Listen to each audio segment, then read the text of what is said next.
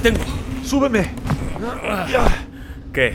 ¿Otra semana de aventuras? Burlando a la misma muerte. Luchando contra dragones. Explorando profundas cimas. Donde no han llegado ni los enanos. A la caza de templos y tesoros malditos. Selvas, pantanos, mares. Lugares nunca soñados. Donde reinan corsarios y piratas. A golpe de cañón y tajo de espada. Más allá de oasis o desiertos. En caravana de camellos. Por rutas ya olvidadas. Hasta ciudades de marfil y esmeralda. O a galope tendido. Atravesando montañas escarpadas. Resiste. ¡Aguanta! Hemos llegado. Aventureros, truanes, Pícaros, exploradores. regocijaos. Tomad asiento. Sed bienvenidos Al refugio. del Sherpa. Pablo, hoy es Dime. un día bastante más especial de lo que pudieras tú llegar a creer. Hoy, precisamente hoy. Precisamente hoy. Es un día especial. Primero, Para mí es un día especial. primero, porque hemos llegado, hemos alcanzado los 500 suscriptores. Ahí estamos, nada más ni nada menos. Muchas gracias a todos.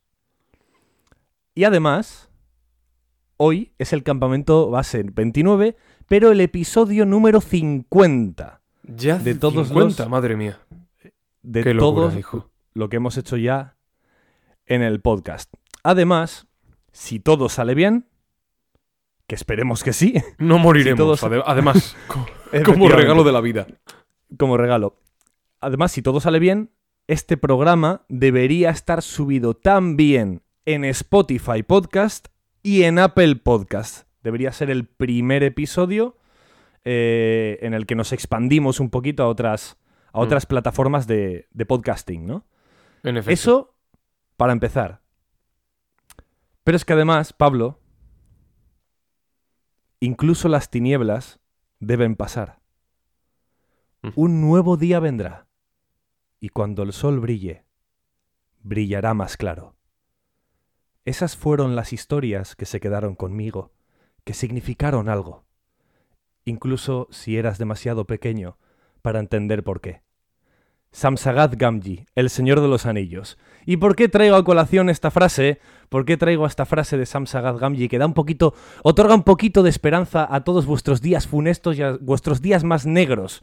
Porque si días negros tuvo alguien, días negros tuvo Frodo y la compañía del anillo. ¿Y por, ¿Y por qué traigo esto aquí? El día 2 de septiembre de 2022 se estrena algo muy esperado para mí. Sobre todo para mí es muy especial, a Pablo también le hace mucha ilusión y le tiene ganas, Por pero supuesto. sobre todo para, para mí es muy especial. Y es Los Anillos de Poder, la serie, adaptación de, de textos de Tolkien, ¿vale? Así que vamos a empezar una aventura, Pablo y yo, eh, bastante tremebunda. Porque desde hoy hasta el día 2 de septiembre, uno por mes, os irá llegando un viaje al centro de cada una de las películas de la trilogía del Señor de los Anillos. Dentro de una semana, no, dentro de dos semanitas y pico, tendréis viaje al centro de la comunidad del anillo, que ya se está fraguando, ya se está cociendo a fuego lento, mejor fraguando, ¿no? Como los anillos, ¿no? En, en las Igual que se fraguaron los del anillos. destino. Exacto. Así que ya, ya lo sabéis, ya se ha revelado toda la verdad, toda vuestra, y ya podemos empezar con el campamento base de verdad. A no ser Buah. que quieras decir algo al respecto. No, no, no, no tengo nada más que añadir. Perfecto. ¿Te apetece entonces que vayamos con la actualidad? Vayamos allá. Pues pasemos a la actualidad. Creo que lo más importante de la actualidad de hoy... Pablo, ¿qué tal ha ido la mudanza? Pues es el primer, además de todo lo que has dicho, mira, lo podría haber añadido. Pero, pero bueno, lo cuelo aquí, ya que has preguntado. Está, está en cabeza de todo el mundo, ¿eh? O sea, todos los espectadores estaban deseando saber qué tal te ha ido la mudanza. Pues es el primer episodio que grabo desde, desde mi nuevo piso. Así que es un. es como un comienzo, ¿no? Nuevo. Para el. No, iba a decir para el refugio. No, para el refugio del Sherpa no es ningún Sí. comienzo. Pero, pero para mí sí es como un. un comienzo, ¿no? En este nuevo refugio. Bajo este nuevo techo que ahora me cobija. Eh, la verdad que está muy bien. eh, a nivel incluso de, de streaming. Creo que tiene. Mira, mira, mira, mira, mira, mira, mira, mira qué barbaridad. Mira qué profundidad de campo. Mira qué pasillaco. ¿Eh? Increíble. Increíble. Eh, En, en, en radios lo podéis imaginar. Mirad, a medida que me alejo, ¿de acuerdo? Me alejo, me alejo, me alejo. Y según escucháis que mi voz se aleja, pues todo esto es aquí, habitáculo, metros cuadrados, ¿eh? De resonancia sonora. Mientras también al mismo tiempo me vuelvo a acercar al micrófono. Joder, ¿cómo jugamos, cómo jugamos con las perspectivas? Con el fuera de es campo. increíble, es increíble. No, pero la mudanza muy bien, la verdad. Me reí bastante porque me ayudó el Jordi, un amigo nuestro. Sí. Estuvimos toda la tarde ahí mano a mano y la verdad que lo pasamos muy bien. Y lo hicimos bastante rápido. Hay que decirlo. En un día lo ventilamos todo. Algún día tiene que venir Jordi aquí, ¿eh? A hablarnos Mm. de, de cierto falso documental. Un día vendrá y le conoceréis y lo gozaréis y os enamoraréis. Os enamoraréis de Jordi. Es imposible no enamoraros de esa persona. Ay, Pero ay, bueno. Eh, ¿Qué te parece si empezamos con lo más evidente, ¿no? Que ha ocurrido estas dos últimas semanas, porque la última semana no hubo campamento base, sino hubo un, es- un especial de Naruto, en el que continuamos las aventuras de, de nuestro ninja favorito. Pero es que esta semana, Pablo, ha habido un State of Play. ¿verdad? Que tú lo viste en directo. Eh, sí, yo lo vi en directo, en efecto. Y ah, para mí, decepcionante. Bastante decepcionante. Porque no salió Mucho. God of War. No solo porque no salió God of War, sino que se supone que, a ver, este año no hay, no hay E3, ¿vale? Por si no os habéis enterado, ¿vale? No hay E3. Así como dato. Pero en vez de E3, eh, bueno, está el Summer Game Fest, están las propias conferencias privadas, bueno, más que sí, privadas, ¿no? Por así de llamarlo de alguna manera, eh, individuales de cada uno de las, de las grandes empresas, ¿no? Igual que Xbox Showcase, que será dentro de unos días, eh, no sé exactamente cuándo, pero será dentro de poco, y el State of Play fue el otro día. Entonces, es donde las empresas cada año tienen que sacar toda la carne la- del asador, ¿no? Y decir, mira, buah, esto es todo lo que vais a tener este año por nuestra parte, e intentar convencer de que PlayStation es la mejor opción, al igual que Xbox tendrá que hacer lo propio. Y curiosamente, Sony no, no ha enseñado ningún first party, ni uno. O sea, no hay ningún juego anunciado que sea exclusivo de PlayStation. Sí, el Spider-Man, pero es que el Spider-Man lo anunciaron para PC. o sea, era un juego que ya había salido en PlayStation. Entonces, digámoslo así, era una especie de conferencia de PlayStation que les, ha hecho más ilusión a los de Xbox que a los de PlayStation. La verdad, ha habido un, muchos Un poco memes. raro, la verdad. Sí, sí, sí. Muy raro. extraño. Yo creo, yo espero que, que todo esto sea porque Geoff Keighley se está guardando bombas de relojería para el Summer Game Fest. Creo yo, porque ese tío tiene muchos contactos y quizás ha conseguido la exclusiva de algunos títulos. Puede ser. Y que solo salga en el Summer Game Fest. Pero por ahora os digo que el State of Play me ha parecido un poco decepcionante, cuanto menos. Bueno, que lleguen nuevos títulos y los anuncien pronto. Como Uncharted también. Ojo, un Uncharted nuevo, ojalá. Ojalá. Con lo que eh. acabas de abrir. El Estaría melón que acabas de abrir. Vaya melón. Ojalá. ¿sabes? Lo, lo, lo veremos porque ya lo medio confirmaron hace, hace unas semanas. Que trajimos la noticia aquí. Nos decían que sí, que estaban trabajando en, en la saga, en... Bueno, no sabemos de qué manera, no sabemos con qué personajes, con Nathan Drake, con su hija puede ser. Jaja. ¿Quién con- sabe? Con Chloe, igual, ¿no? Igual siguen con las chicas, no sabemos. Un poco de todo. Bueno. ¿Qué te parece si pasamos a las noticias buenas? Venga, dale, dale caña. ¡Vamos a las noticias buenas!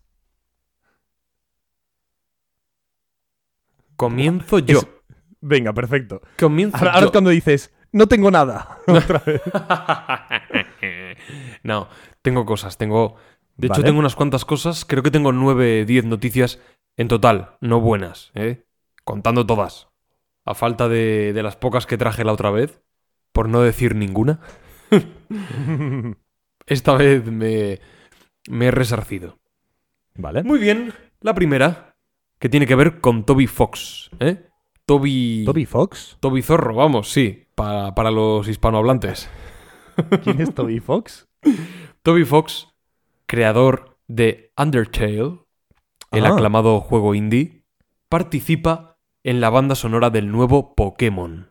Ojo, ¿Cómo? no solo es un desarrollador de videojuegos, sino que también es músico, también es compositor. Y grandes mentes como Toby Fox, que han demostrado tener talento, creatividad, ingenio, maestría, ¿no? Con, con el lenguaje videojueguil. pues es una. Bueno, es un placer, ¿no? Que, que participen en, en sagas tan míticas. Aportando, pues, todo lo que. Todo para lo que les, se les haya contratado. En este caso, para banda sonora. Él mismo ha dicho, he tenido el honor de componer la música de campo para Pokémon Escarlata y Púrpura. Ah, vale, Después de crear un boceto conceptual, Game Freak lo arregló en muchas versiones que escucharás a lo largo del juego. Hay que decir que no es la primera vez que este creativo compone un temita, compone unas Vale. notas, unos acordes para un juego de la saga Pokémon. Ya lo hizo con la canción que suena en los enfrentamientos de la Torre Batalla del Pokémon Espada y Escudo. Él también es compositor de esta sintonía, según he leído. Así que nada, yo creo que, que, bueno, está bien, ¿no? Es una sintonía chula si la escucháis. Y ya os digo, sobre todo por, por la presencia de este, de este individuo que se volvió tan, tan, tan querido y tan aclamado con Undertale. Eh, a ver, tengo que, tengo que investigar quién más está trabajando en esa banda sonora porque para mí Pokémon tiene uno de los mejores eh, compositores musicales del videojuego, que es Junichi Masuda. Así que ojalá de verdad ese tío siga trabajando como compositor porque de las mejores canciones del mundo del videojuego están en Pokémon. Y están gracias a- ese señor. Que no solo era compositor, era director de los malditos juegos, de los buenos juegos de Pokémon. O sea, ese tío era un crack. Por lo que he Eh, leído, no es que Toby Fox sea el, el compositor Sí, de la banda sonora, sino que, bueno, habrá colaborado en algunas cosas. No sé por qué, pero habrá colaborado. Curioso. Pero bueno, se- seguro que es un, un auténtico máquina, un auténtico crack. Eh, Además, la banda sonora y el juego de Undertale es muy, muy querido y muy famoso. Así que seguro que Desde tiene, luego. Tiene, tiene sus cositas que decir, seguro. Más cosillas. Vale. Carlos. Venga, yo traigo dos solo, ¿vale? Vale. No pasa nada. Te perdonamos. ¿Me Te queremos perdonas? igualmente. Mira, me, vas a, me vas a perdonar porque se me ha olvidado. Bueno, no, da igual. Porque ya, ya, ya he cerrado todas las páginas de las vídeos de YouTube que tenía preparados, así que no voy a poder poner fragmentos. Da no igual. fastidies. Sí, no pasa nada, no pasa nada. Por, por una vez que no haya fragmentos, lo buscáis vosotros en internet, que no, que no es, no es ningún problema.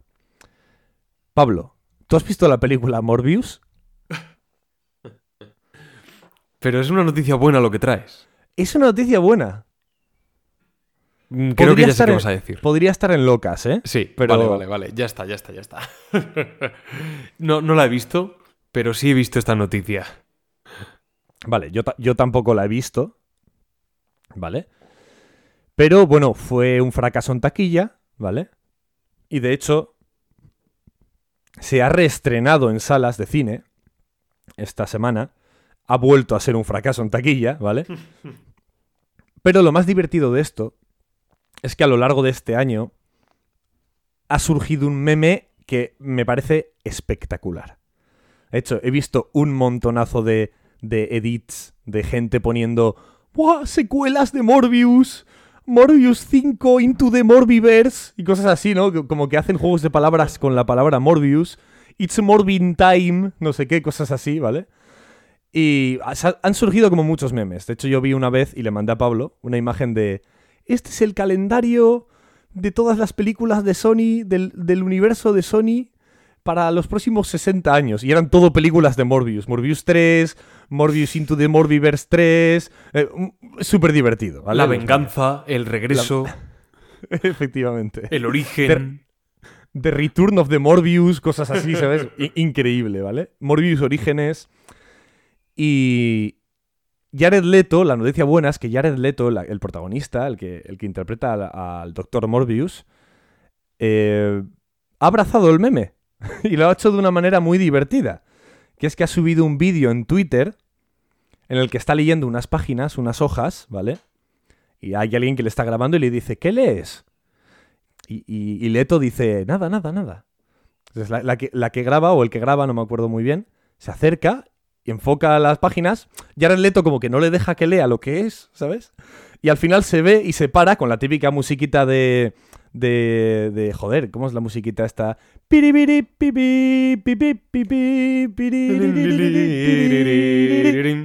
De, de Larry sí, Bird, ¿no? De Larry David. La, de eso, Larry David, de Larry David. Eso es. Eso es.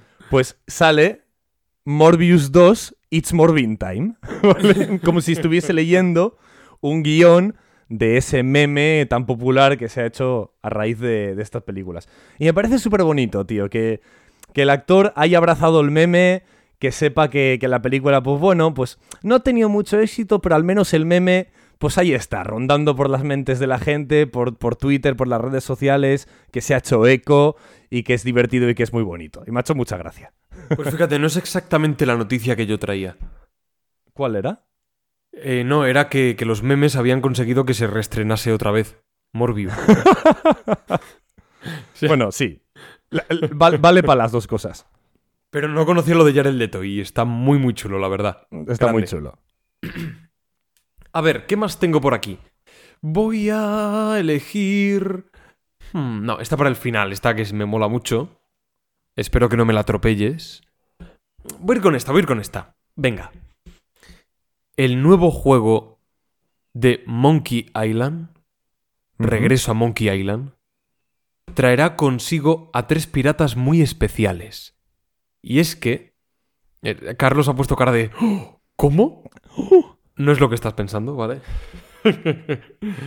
y es que había tres piratas en el póster original del primer videojuego que nunca llegaron a aparecer. Tres piratas que estaban un poco ahí para hacer bulto. Tres piratas que estaban ahí un poco para Atrezo, rellenar ¿no? cartel. Para que quedase claro que esto iba efectivamente de piratas. Pero esos tres... ¡Arr! Pero esos tres personajes nunca llegaban a materializarse ¿eh? en el propio universo. No tenían diálogos, ni aparecían en ningún momento, ni... No era más que cosa del póster. Y han dicho que en esta nueva entrega los van a traer. Los van a convertir en personajes de este universo por fin con esa espina que decían tenían clavada desde el primer videojuego. Así que bueno, me, me ha hecho gracia y me parece bonito que sea como una liberación de ¡buah! Por fin puedo hacer la tercera entrega de Monkey Island varias décadas después. Y encima, y encima me quito la espinita de aquellos tres piratas por los que la gente tanto se preguntaba y, de pronto pues puedo convertirlos en personajes de verdad, no solo en, en rostros de un cartel.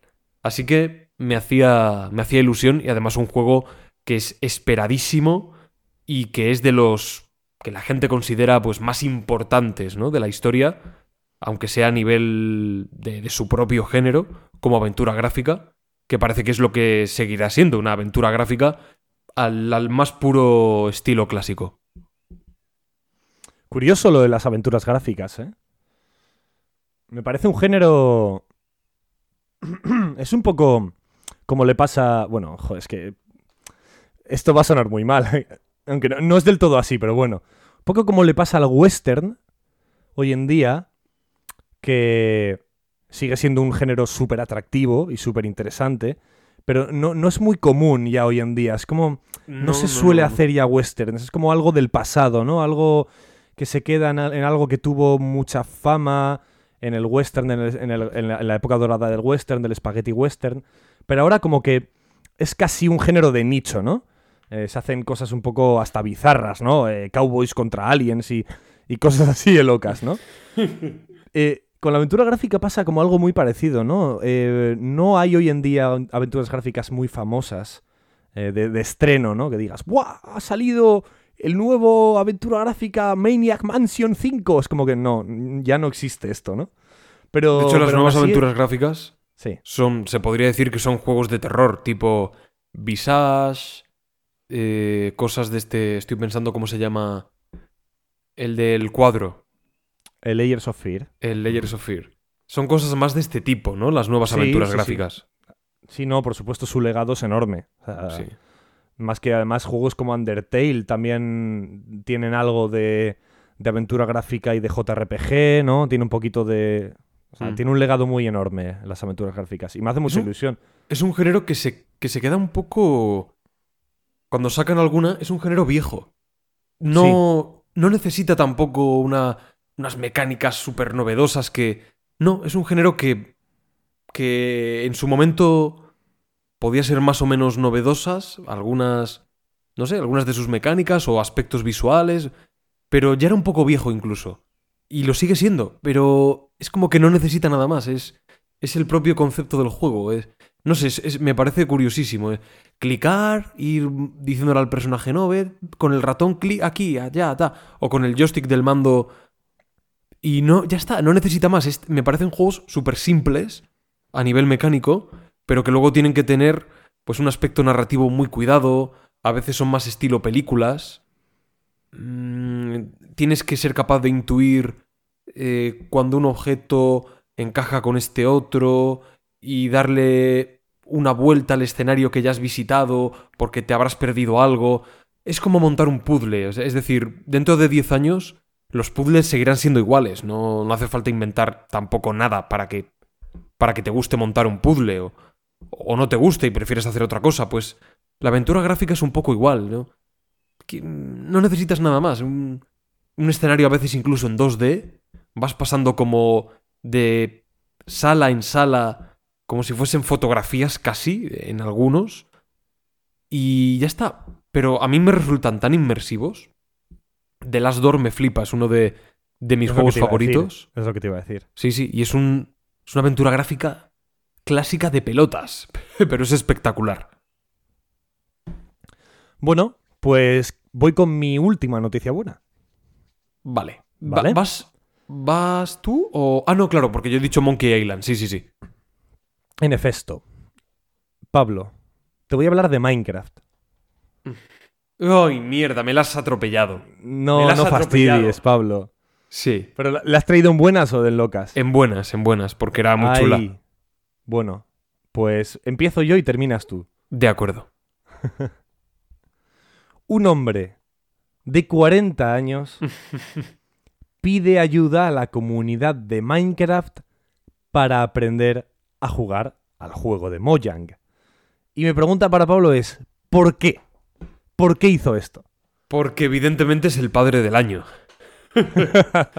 Porque su hija, con la que él suele jugar a videojuegos, él mismo dice haberle enseñado el Mario Bros, juegos pues tan míticos que él habrá jugado en su infancia, en su adolescencia, en antiguas consolas, y que ahora su pequeña, nacida en pleno siglo XXI, con la realidad virtual, con los móviles, con gráficos de Unreal Engine de última generación, pues ahora esa niña también puede disfrutar de los clásicos más clásicos de este videojuego, que en este caso hablamos de Minecraft. Un Minecraft. clásico entre clásicos que todavía se sigue jugando y que el padre, bueno, pues no acababa de entender muy bien y precisamente por eso preguntaba a la comunidad, oye, ¿cómo funciona este juego? ¿Cómo, qué, qué hay que hacer? ¿Cuál es el objetivo? ¿Cómo, ¿Cómo se juega? Porque quiero enseñárselo a mi hija. Porque mi hija me lo ha pedido y, quiero acompañarla en esta aventura. Como él mismo decía, quiero seguir ayudándola, pero no tengo ni idea de lo que hay que hacer. He abierto la aplicación en mi teléfono, pero estoy abrumado con opciones y cajas y un número aparentemente infinito de, de cajas de artículos. Entiendo que hay un modo de supervivencia y un modo creativo, y parecen bastante autoexplicativos. Pero una vez estoy en el juego, no tengo ni idea de cómo continuar. simplemente camino y rompo cosas. Y como tú bien has dicho, ante esta problemática, la comunidad se ha volcado en ayudarle y esperemos que ahora este padre y su hija estén disfrutando de el que para mí es, siempre lo he dicho y lo seguiré diciendo, uno de los mejores juegos que yo he visto jamás. Qué bonito, por favor. Qué bonita historia, ¿eh? Es muy bonita, ¿eh? Es brutal. Es brutal. es brutal. y me la has atropellado. Bueno, no, lo hemos dicho no, los no. dos, ¿no? Entre los dos. Eso, es- eso está bien, eso está bien. Termina tú, Pablo. Pues me quedan dos noticias. Me cago en la leche. Muy rápidamente. Filtraciones que tienen que ver con Street Fighter VI.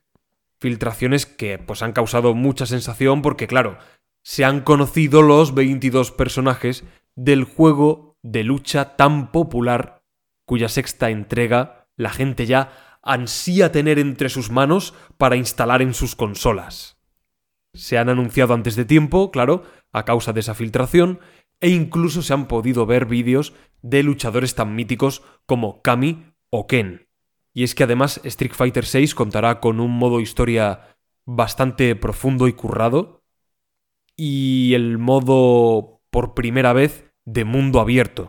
Y es que sí, Street Fighter VI, como ya hemos podido confirmar, se trata, al menos en su modo historia, de, bueno, un mundo abierto donde se podrá, entiendo, explorar, no sé si hablar con NPCs o encontrarte con multitud de, de combatientes. Bueno, eso ya no, no lo sabemos, entendemos que sí, no deja de ser un juego de peleas, pero tendrá elementos nunca antes vistos en esta saga. La verdad que incluso yo que no soy muy fan de los de los videojuegos de pelea, me- o sea, sí me gustan, sobre todo Super Smash Bros, ¿no? Para jugar con los colegas, echarte unas risas, probar personajes, mecánicas, habilidades, me parecen muy divertidos. Pero no para jugar yo solo, ¿no? No para echar muchas horas. Pero esto me ha llamado bastante la atención, la verdad. ¿Qué opinas? Pues, pues, a ver, ya, ya- mira, es que este, es que el State of Play lo vimos Pablo y yo cuando, bueno, lo estuve viendo yo creo solo, cuando estábamos en directo el viernes, ¿fue el viernes? ¿Fue el jueves? El jueves, creo que fue. jueves, el ¿no? jueves. Sí, sí, sí. Vale, pues lo estuvimos viendo en directo y, y yo, ya, yo ya vi ese tema, ¿no? En el propio, en el propio reveal ya parecía que era, que, que era una especie de mundo abierto. Y lo de hecho lo comenté, ¿no? ¿Esto qué es un Street Fighter de mundo abierto? ¿Qué es lo que está pasando aquí, no? Y en efecto, o sea, que no sé, eh, es de estas cosas que generan dudas, ¿no? No dudas, eh, no tienen por qué ser negativas, ¿no? Pero dudas eh, lógicas, ¿no? Es la primera vez que veo un juego de peleas eh, de estos en 2D, ¿no? En con mundo abierto, a ver cómo implementan esa, esa mezcla, ¿no? Pero bueno, en al final lo- este tipo de experimentaciones a mí me gustan mucho. Yo creo que puede- pueden llevarte incluso a, a darte cuenta de, de as- de qué posibilidades tiene tu género o incluso al revés, de darte cuenta cuál es tu límite, ¿no? Entonces, tanto por bien como para mal, yo creo que pueden, se pueden sacar cosas interesantes y, y sobre todo útiles para el futuro. Y la última noticia de un juego que también se ha anunciado y bueno, lo traigo aquí porque me ha llamado especialmente la atención, igual que el Street Fighter, me ha llamado la atención por encima de, de otros, ¿no? Que se hayan podido también vaticinar en un futuro próximo, que es Callisto Protocol.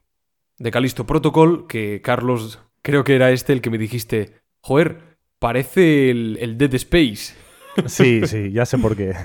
Y es que sí, este juego saldrá el 2 de diciembre y tiene temática, bueno, pues espacial, ciencia ficción, fantasía y terror. Mucho terror, por lo que veíamos en su tráiler. Calisto es una, una luna, una luna no, perdón, un satélite de, bueno, un, sí, no, no, Una luna. una luna, sí. Claro, he dicho una luna, no, un satélite, bueno, es lo mismo.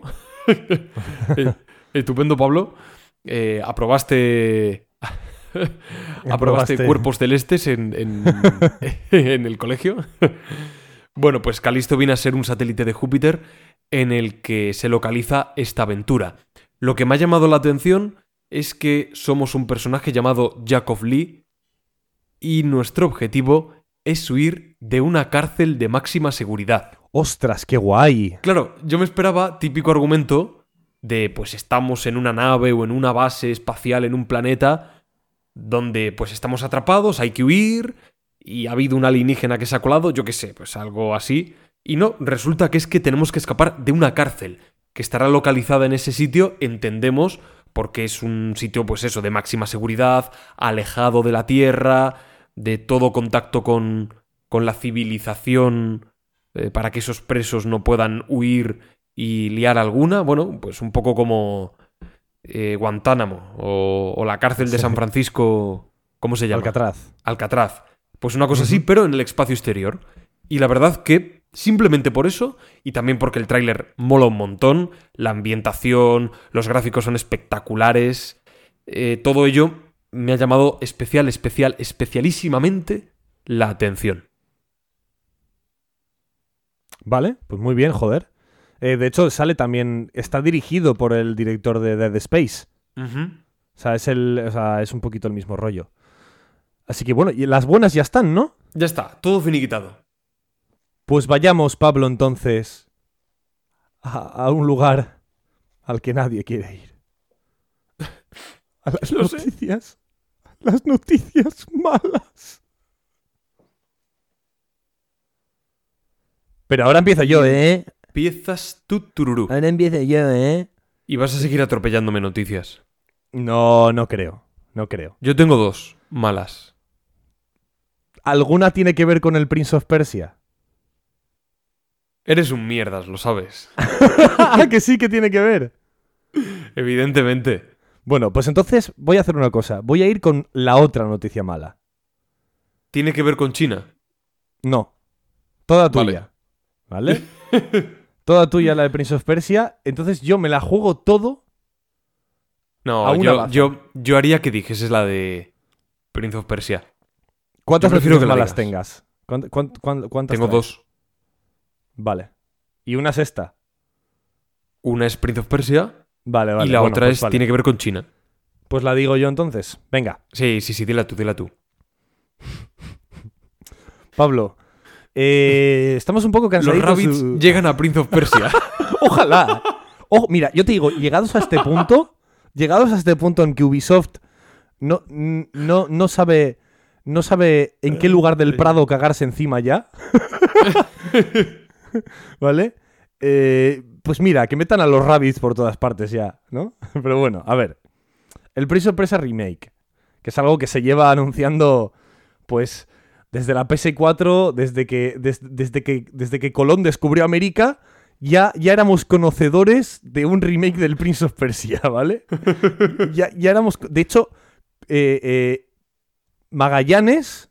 Magallanes en su, en su trayecto de la vuelta al mundo encontró un monolito en medio del océano, además, ¿eh? Un monolito que sobresalía. Sobresalía en medio de un remolino, ¿vale? Un monolito Tenías que hacer- erecto en medio del océano. Sí, sí, además, tú imagínatelo, Pablo, era un monolito que estaba en el centro de una especie de remolino gigante. Entonces, para descifrar su contenido escrito, ¿vale?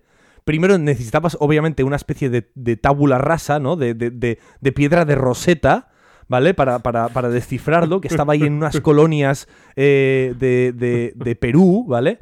Y luego tenías que, que hacer unas maniobras navales con el barco para poder navegar alrededor de ese remolino y cada cierto tiempo pasabas delante de la- de los- del escrito y tenías que eh, eh, ir traduciendo lo que ponía en ese monolito, ¿vale? Y luego salir del remolino. Pues eh, en ese moloni- mo- mono- mon- molonito, no, en ese Molonito. monolito, en ese- en ese monolito estaba escrito la llegada del Prince of Persia Remake ya, ¿vale? Hace ya tanto tiempo. Se desconoce, se desconoce incluso como el idioma del euskera, se desconoce desde dónde viene ese, ese, ese- esa, esa revelación divina. El caso, este remake, su estado de desarrollo es tan incógnita, es una incógnita tan grande, al igual que la procedencia y, y la edad de ese monolito en medio del océano, e- e- es tan, es tan loca la incógnita que lo único que sabemos es que ni siquiera Ubisoft aclara en qué estado está de desarrollo.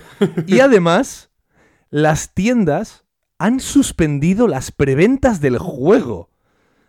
Es decir, las reservas, ¿no? Etcétera. A mí me parece. Me parece la leche esto ya. Me parece. me parece increíble. Han dicho además 100% que no va a llegar en 2023. Que no saben cuándo va a llegar. Pensaba que ibas a decir. Han dicho ya que no iba a salir en 2022. Si no, has dicho en 2023. Han Me dicho en la no- leche. en 2023 no va a salir el juego. 100% Vale. confirmado que no. Vale. ¿En 2024? ¿2025? Ni idea. No lo saben ni ellos. Igual estamos ya en la PS6, ¿eh? Es, tío, me da Y en mucha la pena Xbox Series mm, Gamma. Series 1000. me, da, me da pena, pero mira, si esto quiere decir que el remake será mejor, porque estaban haciéndolo como el culo, pues oye, de acuerdo. Pero es Ubisoft, tío. Es que todavía hay posibilidades de que metan a los Rabbits en el, en el remake. Te lo digo de verdad. No, no, yo, yo no descarto nada. No me fío. cu- curiosamente, No me fío. Acabo, acabo de pensar. ¿Ubisoft ha hecho alguna vez un remake de sus juegos? Yo te diría que no. Porque ningún Assassin's Creed ha sido remakeado. Y anda que No, no, vendería un Assassin's Creed 1 remake, ¿eh? Anda que no, no, no lo vendería. han hecho nunca. No, no, no. Pues curioso. Porque es su ¿Hay algún remake. Prince of Persia? El primer Prince of Persia tiene dos versiones. Pero no sé si hay una que es que eh, no es oficial o algo. Y es como una versión falsa o que hicieron. No lo sé, pero yo he jugado el primer Prince of Persia de plataformas como sí. con dos versiones distintas. Como que el- con dos personajes... No, no lo sé explicar, es un poco extraño. No sé si alguno de los que nos oís podéis responder a esto, pero yo he jugado, el- a lo mejor era una segunda parte que se parecía, que era mm, al 90% idéntica, pero yo diría que era el mismo juego distinto. No sé a qué obedece, ¿vale? Una versión falsa o algo, pero, pero no tengo más respuesta. Pero más allá de esto, yo te diría que no, que Ubisoft nunca ha hecho un remake de ninguno de sus juegos. Sería Pues la, me la primera vez. ¿eh? Un remake de Assassin's Creed 1 y 2, ¿eh? Me encantaría. ¿Tú crees que lo necesitamos? A ver, necesitar nunca, casi nunca se necesita un remake, ¿vale? Hay ocasiones especiales en las que sí pueden quedar mejor. Silent pero- Hill sí. Ya, bueno. Pero alguien, hay quien te diría que tampoco lo necesita, ¿eh? No sé. Dependiendo hasta qué punto puede llegar tu, tu, bueno, tus ganas de jugar a un juego de hace 19 millones de años, ¿no? Desde luego. Bueno, Pablo, tu turno. Voy con mi segunda y última noticia mala, porque la del Prince of Persia ya está dada. Entonces, vamos a ver. Una noticia que se ha hecho. No sé si viral. Eh, en España, quizás en- no tanto, pero en otros países entiendo que, que sí. Que ha sido muy sonado. Tiene que ver con una VTuber. Tú ya conocerás la noticia. Una VTuber china llamada Porin o Porin, como se pronuncie, que ha sido secuestrada. ¿O no? ¿Por qué digo o no? ¿Cómo que no? A ver, lo primero, Carlos, ya lo hemos dicho alguna vez aquí, lo hemos explicado, pero recuérdanoslo para todos que es una VTuber. Joder, es que es hasta raro de explicar, ¿eh? Porque es, es difícil, ¿no? Bueno, un poco así por encima, que, que nos entendamos. A ver, un VTuber o una VTuber, que creo que son más comunes, ¿no? Son más, más comunes las VTubers que los Sí. VTubers, creo. Son, eh, bueno, eh, streamers o YouTubers, influencers al final, que en vez de utilizar su propia imagen, utilizan la imagen de un avatar. Un avatar que puede ser dibujado, eh, que sé, un dibujo animado que se mueve. Hay muchos VTubers que tienen unas tecnologías loquísimas y tienen un avatar que les pilla todos los movimientos de ojos, de cara, de expresiones y tal. Y entonces en vez de enseñarse él o ella, pues se ve a ese muñequito, ¿no? Moviéndose. Eso es un VTuber, básicamente, en Y líneas además generales. algunos son fenómenos de, de masas. Sí, por supuesto, por supuesto. ¿Qué ocurre? Pues que la persona, no el muñequito, la persona detrás del muñequito, habría sido secuestrada. De pronto, pues estuvo inactiva durante seis meses, desapareció, y al regresar otra vez, como quien no quiere la cosa, dijo que literalmente había sido metida en una furgoneta regresando a casa de noche y había sido vendida a una mujer mayor como, como no sé, como esclava, como sirvienta, había estado durante varios meses allí sirviendo en su casa, obligada, y que incluso esta señora apagaba cigarrillos en su cuerpo, ¿vale? Como un acto de, de crueldad, de sometimiento, De desprecio. y al final, tras varios intentos, logró escapar. Y es lo que ella explicó, insisto, de pronto, seis meses después, al regresar en un nuevo directo.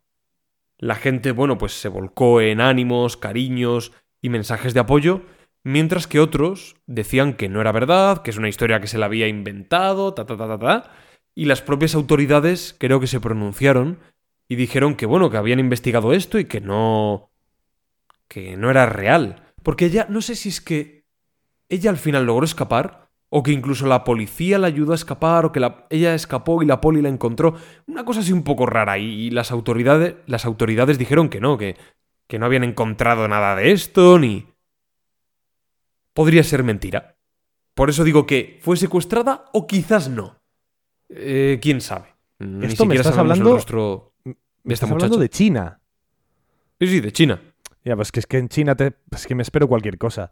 O sea, tú me dices Ya. que la, que la, la chica esta está mintiendo y es un acto de, de lo que sea, es que me lo creo. Me dices que es, es verdad y las autoridades chinas lo están encubriendo, me lo creo. Me dices o sea, es que cualquier cosa me lo creo. Si tú me dices que en China hay un señor que ha sido apaleado con unos gusanitos de goma de esos de la piscina hasta la muerte durante 17 horas seguidas, es que me lo creo, ¿sabes? Yo qué sé. Oye, sería muy difícil, ¿eh? Tú imagínate eso- esos gusanitos de la piscina, ¿sabes? Para flotar, ¿no? Esos Sí, flotadores. Los, los churros esos. Los churros, ¿no? Que te pones entre las piernas y flotas como si fuese un caballito de mar, ¿no? Eh, pues, pues, pues, ima- ima- imagínate golpear a un señor con eso hasta que lo matas, ¿no? Pues, ¿Cuánto tardas? ¿Sería posible? Pues sí, no sé sería si posible. sería- posible seguramente, pero Tendrías que estar mucho rato, pero acabaría.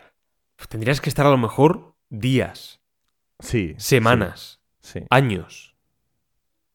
Ostras, es una buena Pero pregunta. es que, esta, pero es que ¿eh? igual, igual no lo matas de, de contusiones, pero igual lo matas a, a- a raíz de. Yo qué sé, de tanto golpearle la cabeza con eso, igual se le genera algún tipo de, de, de movida en la cabeza y lo, y lo revienta. ¿A quién ¿sabes? podríamos traer? ¿Al refugio del Sherpa? ¿Qué clase de experto Sí. que, que pudiese responder a esta pregunta? Un. Un, un joder, ¿cómo se llama? Un, Un físico. Un, antrobiólogo, ¿no? Un, Un antro- antropólogo, es. ¿no? O sea, Eso te lo acabas alguien- de inventar, ¿no? Sí, sí, alguien que, que enti- no, ¿Cómo se dice? Alguien que entienda de la biología humana, un, tra- sé. traumatólogo. Podríamos traer. Traumatólogo, venga. ¿Qué tipo de traumatismos genera el churro de piscina? Ex- exacto. Díganos, caballero, por favor. Además, molaría traer a alguien de mucha reputación, de mucho prestigio, pero para preguntarle este tipo de chorradas, ¿sabes? O sea, no, no preguntarle nada realmente en serio, aunque para nosotros esto es más serio que, que nuestra, que nuestra propia vida, que nuestro futuro laboral. No, por supuesto. Ahora mismo esto merece una respuesta ya. De hecho, vamos a crear un hashtag en Twitter. bueno, da igual. Eh, la noticia cuál era, la de la VTuber, ¿no? Eso, que, que ya me espero cualquier cosa de China, ¿sabes? No, no lo sé. No, no lo sé. Desde luego. Charlie, tú no, tú, no sé hablar, tío. Estoy, estoy como, estoy muy reventado. Llevo unas semanas que no paro. Sí. Y ya esta semana es un poco más tranquila. He estado de boda este fin de. Claro, una boda es una fiesta, no es que haya ido a, a descargar cajas a, a Mercamadrid. Bueno, pero, Pero- todo implica un viaje y los viajes agotan Sí. un poco. Sí, Estás joder. esta tarde. Estuve bailando como, yo qué sé, cinco horas seguidas sin detenerme, no, no es, no es coña, sin sentarme. Y todo influye, ¿no? Ese estado de cansancio, la mudanza. Es que he ido empalmando una cosa con otra. El jueves terminé de mudarme, terminé de, de desembalar las cajas y tal. Y el viernes por la mañana me estaba preparando para irme de boda a Cáceres. Sí. O sea que. Y curiosamente, mientras tú estabas en la boda, yo también estaba en otro tipo de celebración. que yo también acabé bastante reventado. E- En este caso era un, cumplea- un 40 cumpleaños, ¿vale? De una madre. Bueno, es verdad que es amiga de la familia también, pero yo fui profesor de música de sus hijos, ¿vale? Entonces, ella me invitó a tocar de, ambiente, pues canciones con el piano, del John, ¿vale? Y estuve tocando yo solito una hora y media, ahí al aire libre, tal. Y luego a la noche, además, a partir de las 10, 10 y media, 11 de la noche, venía un grupo eh, entero con su cantante, su guitarrista, su bajista, su batería, que iban a tocar, ¿no? Era un grupo al- a los que yo conozco además. Y me escucharon ahí tocando con el piano Elton John tal y me dijeron, oye, pues quédate y te subes con nosotros al concierto y tocas con nosotros nuestro repertorio, ¿vale? Me pasaron el repertorio, me lo miraba en internet rápidamente y acompañaba con ellos. Básicamente estuve tocando alrededor de, de tres horas y media, ¿vale? Todo el día. Acabé a, a- buah, reventado. O sea, un cansancio físico espectacular. Mientras Pablo estaba ahí también, bailando al ritmo de la noche, ¿vale? Estamos los dos ahí agotados. Estaba, estaba bailando en plan. Pero, pero, pero sonoramente, ¿cómo es eso, Pablo? ¿Eso? Ah, vale, que tú no lo has escuchado. No, claro, yo no lo estoy escuchando, pero bueno, se escuchará Es en tu micro, ¿no? Entonces, va, Hay, hay determi- Sí, sí, aquí se escuchaba. perfectamente. Hay determinadas frecuencias que no sé por qué no, no- no son captadas por los auriculares de, de- de este planeta. pero es porque no merecen ser escuchadas, o sea... Uy, Carlos, lo merecía. Pero te la voy a tararear, que eso sí lo escucharás. Estaba Vale. tarareando.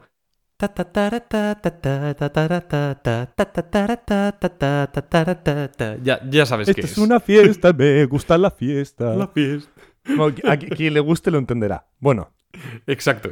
eh, hoy vengo reivindicativo, Pablo. Hoy vengo reivindicativo, ¿vale? Con esta noticia. Porque, a ver, con el último anuncio del State of Play, le ha caído un poquito. Siempre es un sector de la comunidad, no generalicemos, ¿vale? Pero le ha caído hate a Insomniac Games, ¿vale? Los responsables de, para mí, uno de los mejores juegos de aventuras del siglo XXI, que es el Ratchet Clank, una dimensión aparte, es espectacular. Eh, y también desarrolladores de Marvel's Spider-Man, increíble.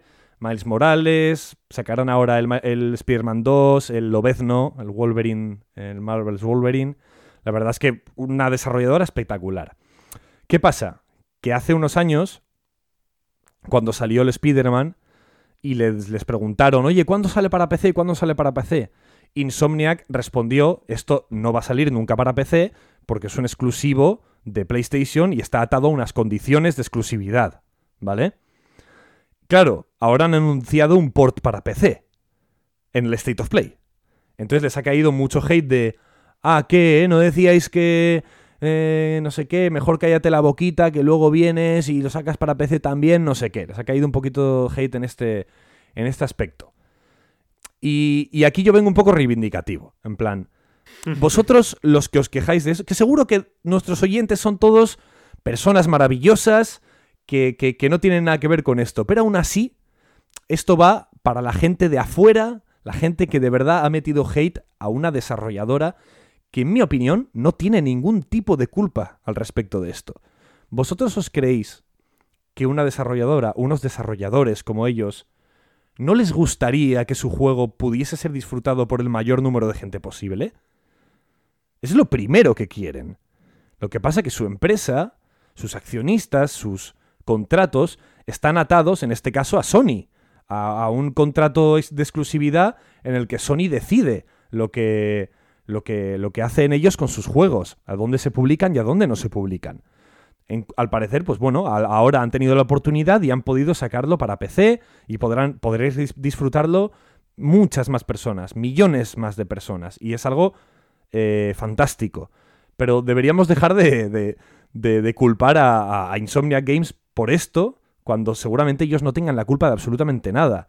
En su momento les diría, no, no, no, eh, esto es solo para PlayStation y ellos tenían que responder en lo que su contrato le estipulaba, ¿no? Y ahora estarán encantados de que todos podáis disfrutar de Spider-Man y se lo estarán currando un montón seguro porque estos hacen un trabajo. Para los que no hayáis jugado todavía un juego de Insomniac, hacen un trabajo de caerte de culo. Así que, joder, disfrutarlo y todos felices. Y si queréis meteros con alguien, meteros con las grandes empresas. Meteros con Sony, meteros con los grandes accionistas, meteros con Xbox, con quien queráis. Pero con esos pobres desarrolladores que lo único que hacen es hacer su trabajo y hacerlo lo mejor que pueden, mm, creo que no tiene ni pies ni cabeza. Sí, y aún así, aunque fuesen responsables o las grandes empresas o quien sea, pues es que solo han dicho, pues vamos a hacer el juego para ordenador. Sí, ya, ves, ya, ya ves tú, ¿no? Que, joder, han matado no, a pero- alguien. Pero los tachaban de hipócritas, porque hacía unos años dijeron que no, que nunca saldría para PC, porque era solo para Sony. Los mismos de Insomniac dijeron eso. Pero claro, Sí, pues pero ahora al parecer algo decir- del contrato ha debido rescindir o, o- o simplemente Sony ha decidido que el juego pueda salir de, de la exclusividad y, entonces les han tachado como de hipócritas, ¿no? Y me parece una tontería. Pero es que aún así es que eso, eso no es ser hipócrita, eso es... Ser hipócrita es decir, pues... Vamos a apoyar que no haya acoso laboral, que no haya en nuestra empresa eh, casos de abusos, mm, que no haya crunch, que no haya todas estas cosas. Corte A, un año después. ¡Buah! 200.000 casos de abusos y tal que no han sido investigados y han sido silenciados. Eso sí es. Ubisoft. ¿Qué, qué está pasando? Eso es. Eso es un, un problema de verdad, pero decir, no, pues no vamos a sacar esto para ordenador porque esto es un exclusivo, ta, ta, ta, y un tiempo después, unos años después, oye, mira, que lo vamos a sacar. Pues, pues ya ves tú, pues más gente lo jugará, pues más ventas tendrán y, y, pues ya está. Que tampoco, no sé, es que no tienen ningún tipo de, de connotación, creo yo, moral, ni, ni de valores, ni, no sé. que es Una cosa muy normal. Vale, Pablo, hasta aquí las noticias malas, ¿no? Hasta aquí las noticias malas. Bueno, pues... ¿Quién ha ganado buenas y quién malas? ¡Ostras! Se nos ha olvidado por completo. ¿eh? Eh, a ver, yo- te voy a hacer un pequeño resumen. Yo de buenas traía la de Jared Leto y Morbius 2, ¿vale? Que estaba guay. Y la del hombre de 40 años y Minecraft, que es la misma que tú. Yo solo traía esas dos. Yo traía la del pavo de Minecraft Sí. y las demás que eran la de Toby Fox, creador de Undertale, con Pokémon, el nuevo juego de Monkey Island, los tres piratas estos que aparecerán, las filtraciones de, de Street Fighter VI con los 22 personajes y Callisto Protocol. Buah, pues no lo sé, ¿eh? No lo sé. Y- Ponemos empatillo ahí. ¿Cómo, cómo? Ponemos un empatito ahí. Ponemos un empate, venga, pon un empate. Venga, va. Un empatito. ¿Y malas? ¿Qué? ¿Prince of Persia lo traíamos los dos? ¿O la reivindicación de Insomniac Games no tiene culpa de nada? Ah, hola, VTuber. Eso es. Te diría empate. También, ¿eh? Nos la jugamos todos a locas, ¿eh? Están muy equiparadas. No me parece que destaque mucho una por encima de otra. ¿De acuerdo? Pues sabes lo que viene ahora, ¿no, Pablo? Viene noticia. ¿Lo puedo dar yo la entrada? Sí, sí, por favor. Vale. A ver, que me aclare la voz. Dame, dame la nota. Vale. Es que hay que afinar para esto. Para esto hay que afinar. Noticias.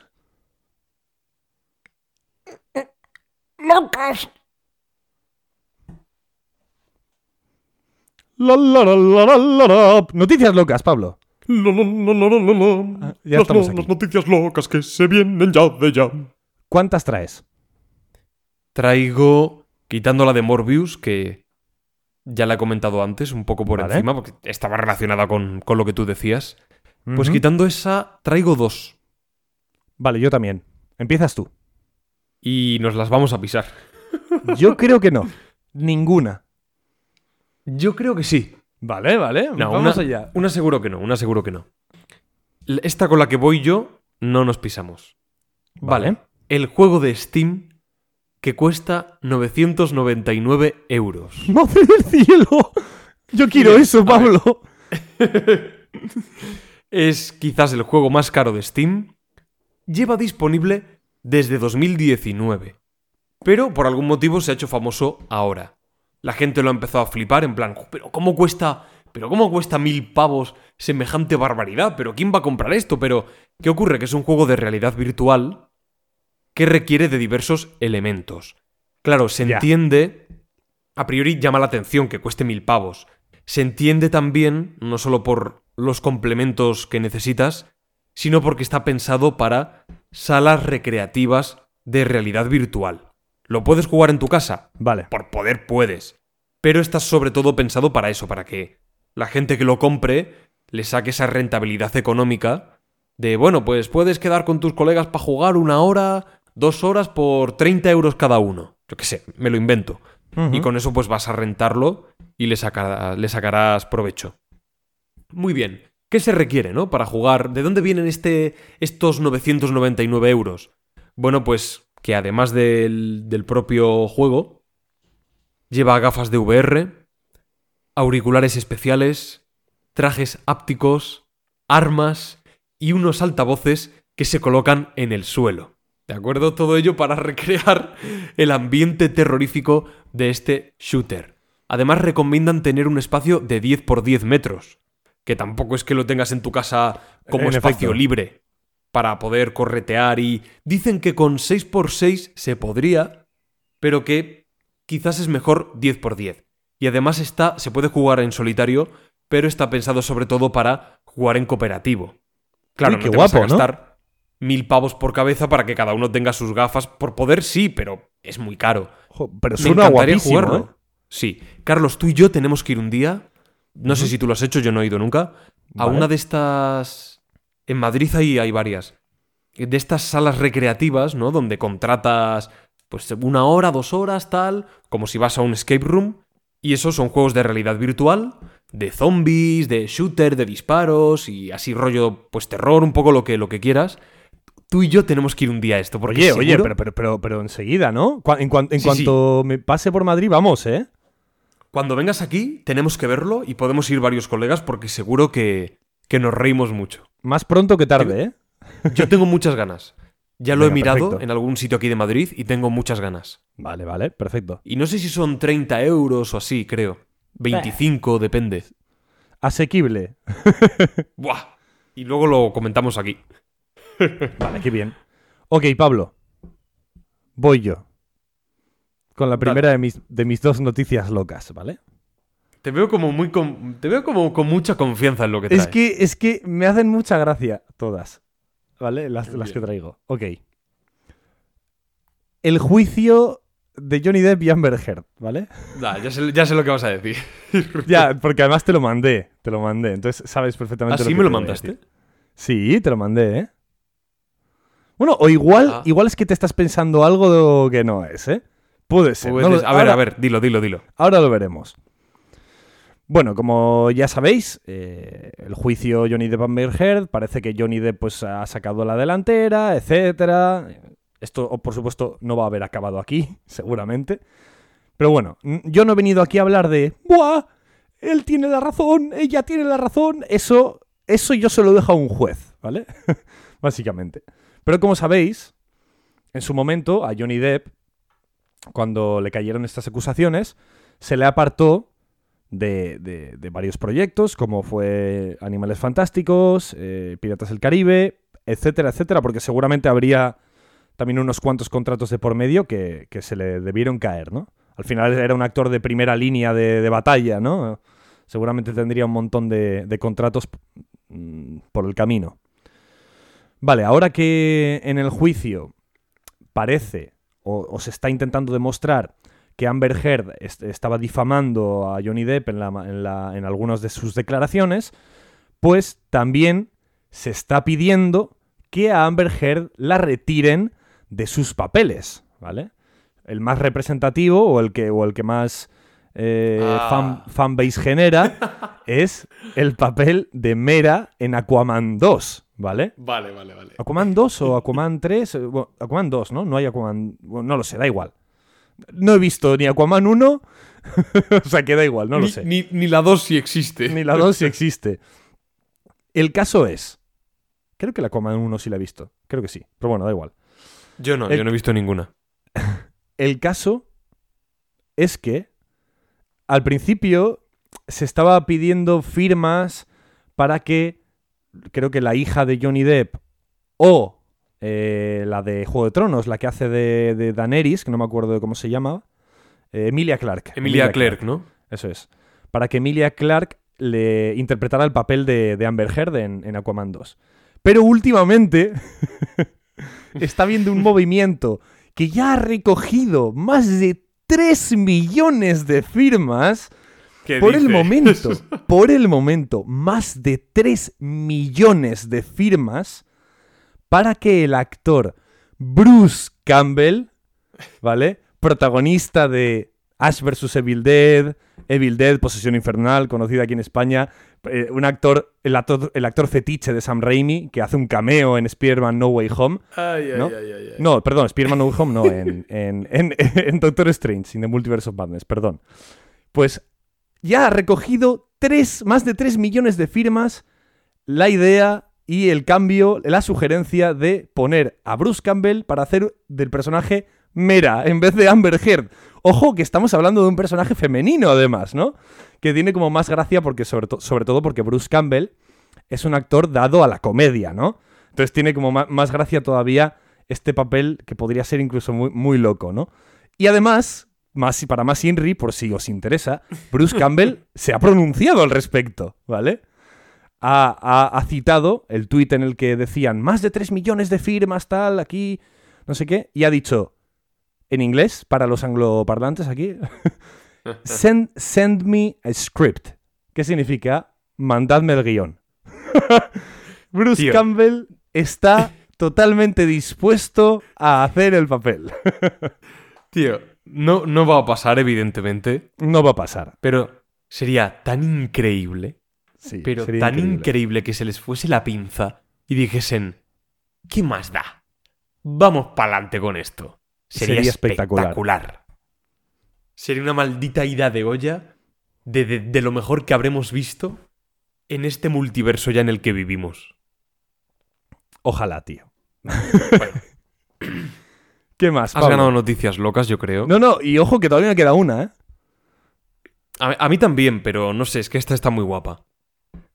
A ver, Carlos, la que me queda a mí, mm, en comparación con la tuya, para ver si nos atropellamos, ¿tiene que ver, tiene que ver con 30.000 dólares? No, Porque la mía va también de dinero. no, pues esta no, la mía no. Pero ¿sabes No, no, no tengo ni de idea. dónde estoy sale esta cifra, estos 30.000 Es- dólares? No, no, estoy expectante. Bueno, pues, ¿y si te digo que 30.000 dólares es lo que cuesta montar tu propia nave espacial? A ver. ¿De Lego o.? yo? Montártela en tu, en, tu, en tu cuarto. Sí, sí, una nave con, con puertas automáticas que se abren a, a tu paso, con un panel de mandos de estos con lucecitas, pilotos luminiscentes y un joystick, por supuesto, a juego O para sea, el pilotar halcón, en el espacio. El halcón milenario. Mejor incluso. Mejor incluso. Bueno, pues el youtuber Banky, youtuber tailandés, se ha gastado esta cifra 30.000 dólares para convertir su cuarto, una habitación de su casa, en su nave favorita de un popular videojuego que precisamente pues recrea lo que viene a ser una especie de simulador espacial aeronáutico. Bien, se ha gastado 30.000 euros que se vienen a repartir de esta manera. Aquí tengo el desglose. Todo el interior de la nave, 11.685 dólares. Imagínate, todo paredes blancas, con paneles así futuristas, un montón de televisiones.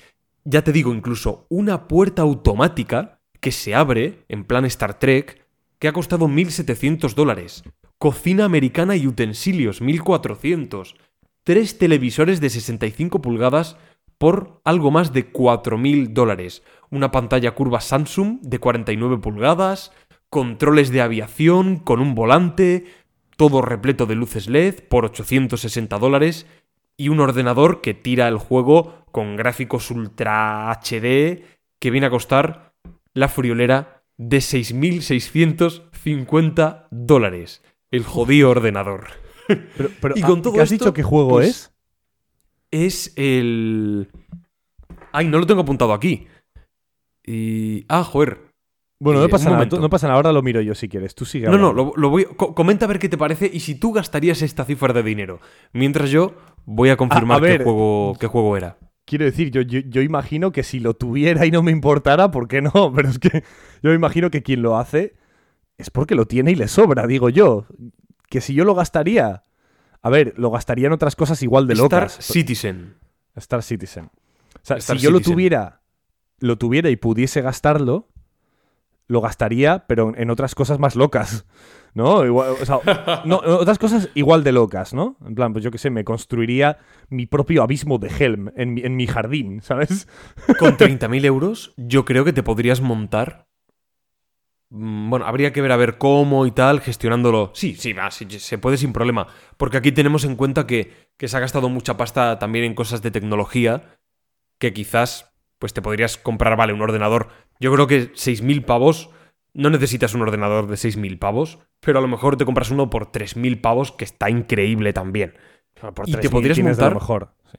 Claro, por eso, por eso. Que este tío vale, porque se ha flipado y le sobra el dinero. Pero por 3.000 pavos tienes un pedazo de ordenador que se te va la maldita olla.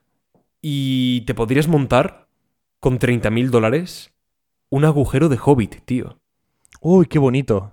¿Tu casa de hobbiton? ¿Te imaginas? Es curioso, ¿eh? Por 30.000 euros te puedes hacer esa casa guapísima, pero luego comprarte una casa de verdad te cuesta, vamos, 200 Y, a veces ver, más. Qui- Quizás la casa entera no, pero te podrías hacer una habitación o un par de habitaciones así muy curradas sí. en plan hobbit. Entiendo. Podría estar muy guay. Muy, muy guay. Joder, qué guapo. Yo me haría cosas guapas. Yo me haría un refugio pirata. Porque la gente Ya. no lo sabe, pero yo he estado a punto de irme a un piso, no en el que estoy ahora, una, una posibilidad que, que surgió de un piso que estuve viendo, que, y Carlos os lo dirá, era un maldito refugio, era el refugio pirata que se encuentra en, en la, en la bodega de la taberna de la isla Tortuga. Literal. Sí, sí, sí. Era, era la bodega de, de, de, de, yo qué sé, de, de John el Tuerto, ¿sabes? Pero No, no, Es que es muy heavy, tío. Es que era, una maldi- era un maldito refugio pirata. tenía hasta, un farolillo candil en las escaleras que bajaban hacia abajo. sí, sí, sí, sí. Sí, sí, totalmente. O sea, a Pablo le hacía mucha ilusión vivir ahí, pero al final, de- Ay, al ay, final eh, vio otras mejores opciones. Carlos, última noticia loca. Última noticia del día. Pablo, no, es que no estás preparado para esto. A ver, suéltamela. Pablo, ¿y si te digo que hay un videojuego que vaticina el fin del universo en nuestra realidad? Eh, a ver, no voy a decir nada. Continúa, continúa. Este es el caso de Animal Crossing. New Horizons. ¿Perdón? Un Disculpe jugador, usted. Pablo, un jugador cambió la fecha de su consola Switch al año 2061. Y al intentar reproducir el juego, le salió un mensaje en el que le decía que este juego solo es válido para jugar desde el año 2000 hasta el 2060. ¿Acaso en el año 2060 le ocurrirá algo a la humanidad?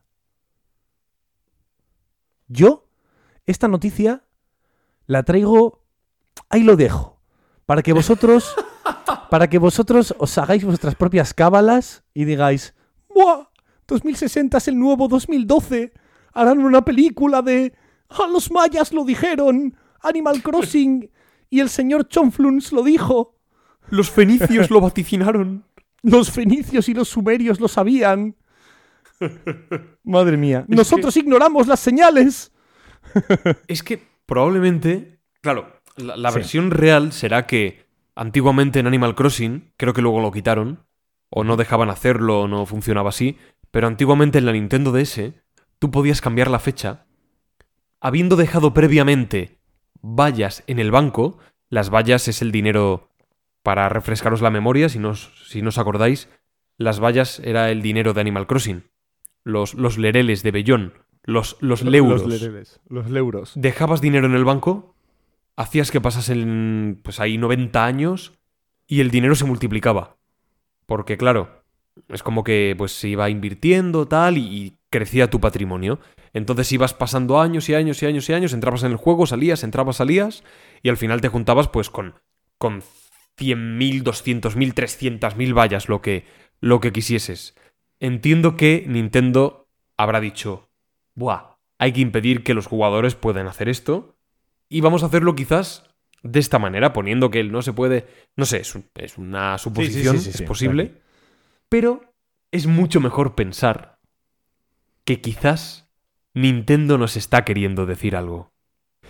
Claro, es que además, es que además creo que creo que la teoría es una teoría obviamente loca, pero creo que tiendo más a pensar eso, obviamente, que lo que tú has dicho al principio, porque quiero decir, si, si, si no te dejara cambiar la hora para jugar a Animal Crossing, es decir, que Animal Crossing tuviera un sistema interno en el que el propio servidor sabe qué hora es, sabe qué día es y no te deje eh, cambiarla, no te diría solo aceptamos una fecha válida entre el 2000 y el 2060. Te diría, oye, esta no es la fecha actual, esta no es la hora actual, no es el día actual, cámbiala, ponla en, la actualidad porque si no, no puedes jugar al juego. No, no, no. Es que te dice, solo puedes poner una fecha entre este plazo de tiempo. A partir de 2060 no puedes jugar Animal Crossing New Horizons. Entonces, incrementa ese, ese, ese lore interno, ¿no? De, de, de, de elucubrar y vaticinar qué es lo que va a pasar en el año 2060 para que Animal Crossing desaparezca de nuestras vidas. Ahí lo dejo. Indudablemente. Indudablemente has ganado. Has ganado la- las noticias locas. Bueno, porque pues- sí, esto de. Los dineros está muy bien. Pero las teorías conspiranoicas sobre el fin del mundo de la mano de Animal Crossing. Y no solo eso. Sino también. eh, ¿qué, ¿Qué noticia era la otra? ¿Se me ha ido de la mente? La de Bruce Campbell. La de Bruce Campbell, las teorías también conspirativas eh, con Bruce Campbell al frente de, de Aquaman, pues aquí tienen, tienen todas las de ganar. Pues oye, te recorto un poquito, ¿eh? Me ibas ganando por dos puntos y ahora me ganas por uno solo. ¿No estábamos en empate? Con No, vamos, vez? vamos 16 a 17. Ah, De hecho, el anterior- Solo ganas... El anterior campamento base ganaste tú por no traer ninguna noticia. ¿Cómo que gané yo? Claro, ganaste tú. Me vas ganando por un punto ahora. Pero el, el anterior lo ganaste tú porque yo no traje nada. Eh, eh, por- exactamente por eso ganaste. ¿En serio me lo estás diciendo de Fuiste, verdad? claro, ahora más eso ya no se puede repetir. O sea, si yo algún día traigo, hago alguna locura con las noticias, que claro, no puede tener que ver con no traer ninguna, porque eso ya se ha hecho. Es como quien, es como quien pega un zapato a un lienzo y lo vende por 3 millones de lereles, ¿no? Bueno, tú ya lo has hecho, ya has tenido la original idea tonta de hacer esto, así que te ganas ese dinerito, pero que nadie más me venga a hacer la chorrada. Bueno, pues lo mismo, ¿no? Tú ganaste esa semanita, ¡Qué barbaridad! que, bueno, vas por delante. No sé si traes alguna noticia personal. No sé si has visto No, algo. Yo lo tengo todo. Ya lo tengo todo visto por hoy en lo que a actualidad se refiere. Bueno, has visto Big One. He visto. ¿Vamos a hablar de un día de Obi-Wan? Pregunta. No lo sé. No lo sé. ¿Lo merece? No, a ver, merece- merecerlo lo que merece es que, es que me desuscriba de Disney. Es lo que merece. Es lo que merece la serie.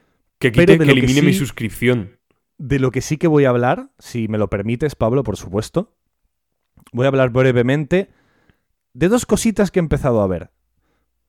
Stranger Things, temporada 4. Y. The Voice, temporada 3. Yo no he empezado a ver ni la una ni la otra. Porque- Stranger Things no la empezaré a ver nunca. Y The Voice, evidentemente, sí.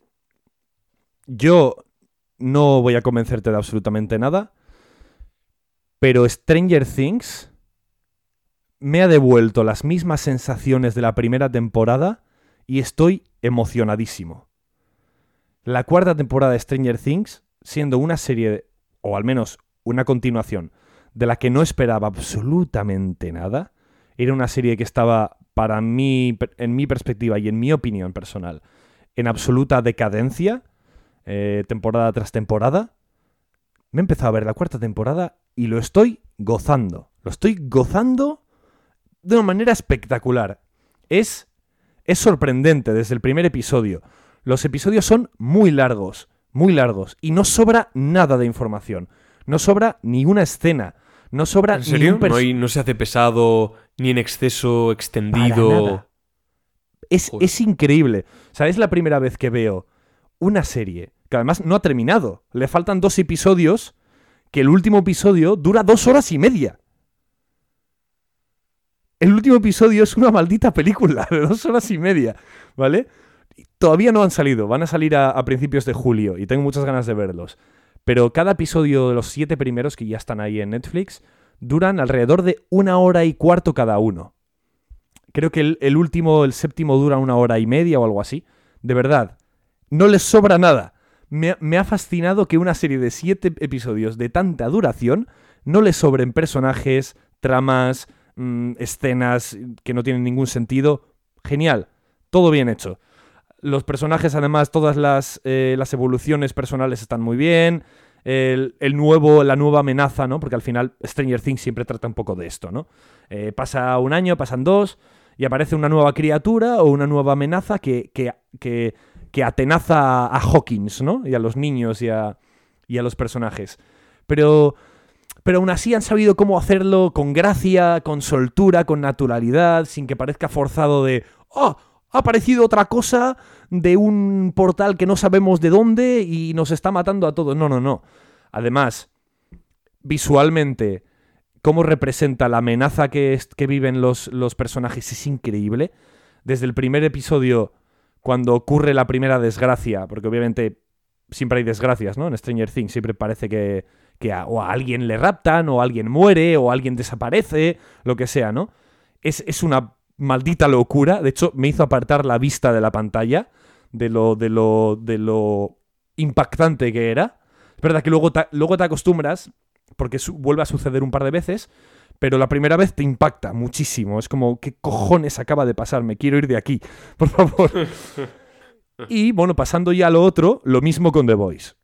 De hecho, The Voice, la tercera temporada, los primeros 20 minutos hay una escena que... Ay, es bastante sobrecogedora, muy, muy, muy sobrecogedora. Eh, te deja con muy mal cuerpo, muy, muy, muy, muy, muy mal cuerpo. También depende de cómo aguantes tú este tipo de, de escenas, ¿no? Un poquito demasiado gore, como muy body horror, pero a lo bestia, ¿sabes? No, no sé.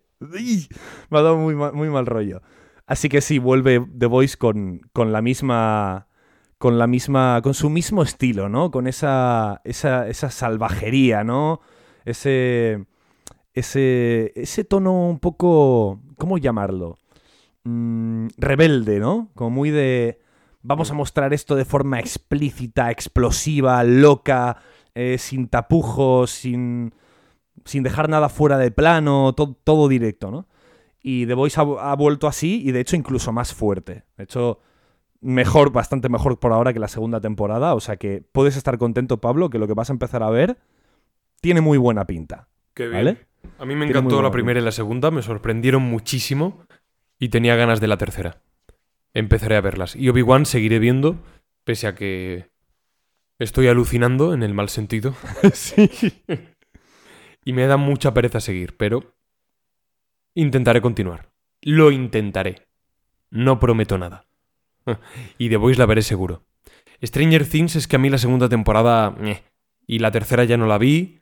Y la cuarta, pues claro, habrá que ver la tercera, pero No, es un peaje no. que no estoy dispuesto a pagar. No, vea, no hace ni falta que veas la tercera. ¿De verdad me lo dices? De, de verdad te lo digo, de verdad te lo digo. O sea, hasta ahora dirías que la tercera no es necesaria para poder disfrutar y entender la cuarta temporada. Con que sepas tres cosas que además te lo cuentan en el resumen al principio del- de, la, de la cuarta temporada y dos cosas que des por hecho por, los tras- por el transcurso de la historia, no necesitas nada más. Porque al final es como, como algo que se, que se reinicia, ¿no? Entonces no, tampoco, no necesitas. Vale, sabiendo eso, quizás sí que la veo. Porque claro, yo estaba pensando en que Ahora, no, Pablo, merece la pena. ¿Te ves la tercera temporada así rápido? Es como, no. Pero si de verdad me dices eso, quizás le echo un vistazo. Entonces, entonces sí me animaría, porque lo que yo no quiero tener que hacer es pasar el trámite de una temporada mm, número 3, que al parecer, según me ha dicho la gente, después de además de una segunda que no me gustó. Mm, Quizás también le echo un vistazo, fíjate lo que te digo. Bueno, pues veremos, a ver. Ya te digo, el primer episodio, para ir avisándote un poquito, es, es totalmente introductorio, ¿vale? Es, es, es volver a mostrarte a los personajes, cómo están ahora, qué les ha pasado, cómo, cómo les va la vida, mostrarte algún nuevo personaje.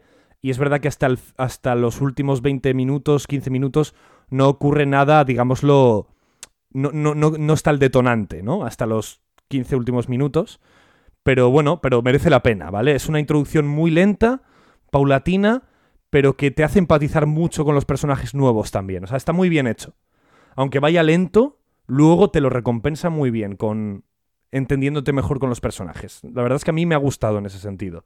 Pero bueno, aún así yo por si acaso te lo digo. Pero a mí me ha flipado. Guay, guay, guay. Y ahora, Pablo, ¿a dónde Brr. vamos?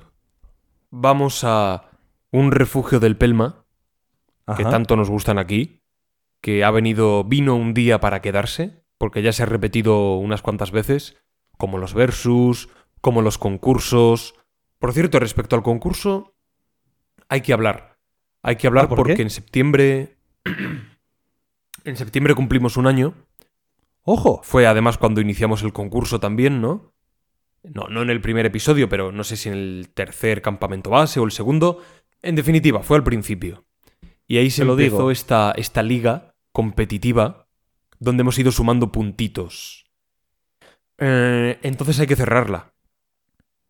Hay que cerrarla y yo te propongo que para septiembre, puede ser antes, pero no sé, quizás para septiembre, hagamos un campamento base con actualidad y con un concurso doble.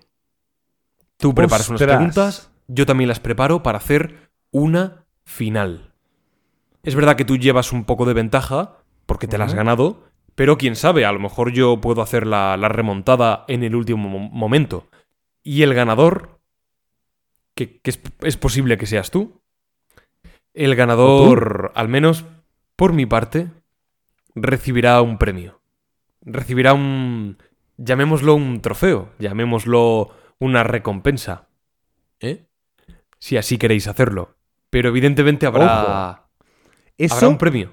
eso lo haremos en directo, ¿verdad? Eso lo haremos en directo. Buah, eso va a ser increíble. Madre mía. Tenemos que ser muy cabrones en ese concurso, ¿eh? Traer preguntas loquísimas. Sí, sí, sí, sí. Hay que traer alguna sección quizás especial de preguntas que no hayamos hecho. Sí. A, a ver cómo también podemos llegar a un acuerdo de, vale, pues vamos a hacerlo así y tal, y luego sorprender con cosas de, no, no, pues a mí se me ha ocurrido algo que ya verás, no te lo voy a contar, sorpresa. Evidentemente, que es también la gracia de esto. Pero va a haber que plantear una final. Si a ti te parece bien, hay que hacerlo. Por supuesto que me parece bien, me parece una idea espléndida.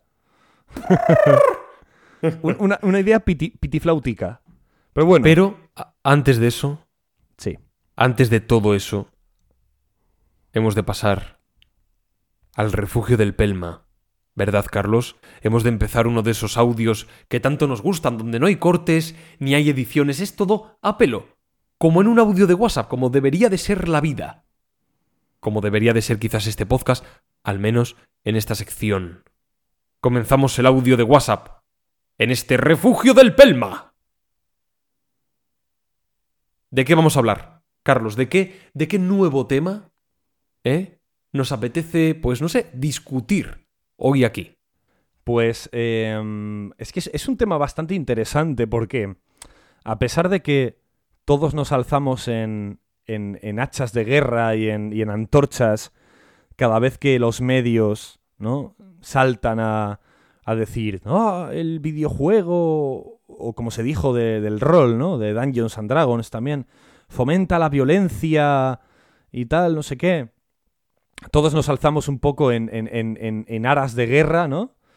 Y, para, para defender a, a nuestro medio favorito, ¿no? A este medio que nos gusta a todos, el videojuego. para defenderlo de, de esas acusaciones tan graves, ¿no?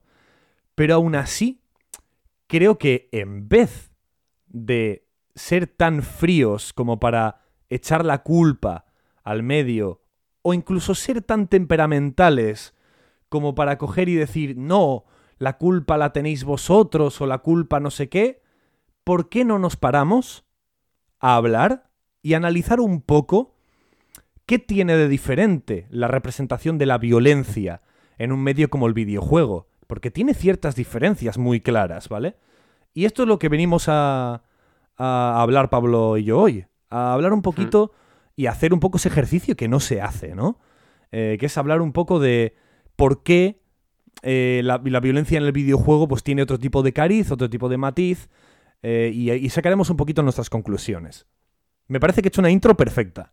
Sí, no, no, no. Creo que es eh, la, la intro pertinente para un tema así, en una sección así. Fua, ¿por dónde- por- es que, ¿por dónde empezamos, tío? ¿Por dónde quieres empezar? Porque esto es un poco así a lo loco, sin orden ni concierto. Sí, sin orden ni concierto. Pues no lo sé. No lo sé. Yo, yo te voy a decir, eh, yo prohibiría los videojuegos. Pues mire, ya- yo también, ya está, conclusión. Se acabó el... Ya está, bueno. Gente, hasta la cima del entretenimiento, ala, a tomar por culo. no, a ver. Fíjate lo que te digo. Mm, lo primero, ante todo, siempre lo he dicho y quiero aclarar- aclararlo aquí, para los que quizás no nos hayan escuchado nunca o menos, o no hayan escuchado al menos esta sentencia mía. Creo que el videojuego, como el cine, la literatura, los cuadros, las esculturas, es decir, el arte en general, el teatro, creo que no son responsables en el... No sé, vamos a poner 99% de los casos, 90%, 90 y pico. Puede haber justamente una obra que incite al odio y que... Pues sí, porque a ver hay de todo. Pero en un porcentaje abrumador y mayoritario, el arte no es responsable de que alguien cometa una atrocidad. Porque siempre hay excusas y siempre hay inspiraciones de muy diferente tipo como para cometer ese acto. Sobre todo hablamos de muertes, de palizas, asesinatos, torturas, que una persona que se presupone estaba enganchada a Fornite, al GTA, al... yo qué sé, el juego que se os ocurra, al God of War, al Tekken, lo que os dé la gana. Pues que esa persona viciada a uno de esos juegos ha cometido una de esas atrocidades y por lo tanto está directa y estrechamente relacionado.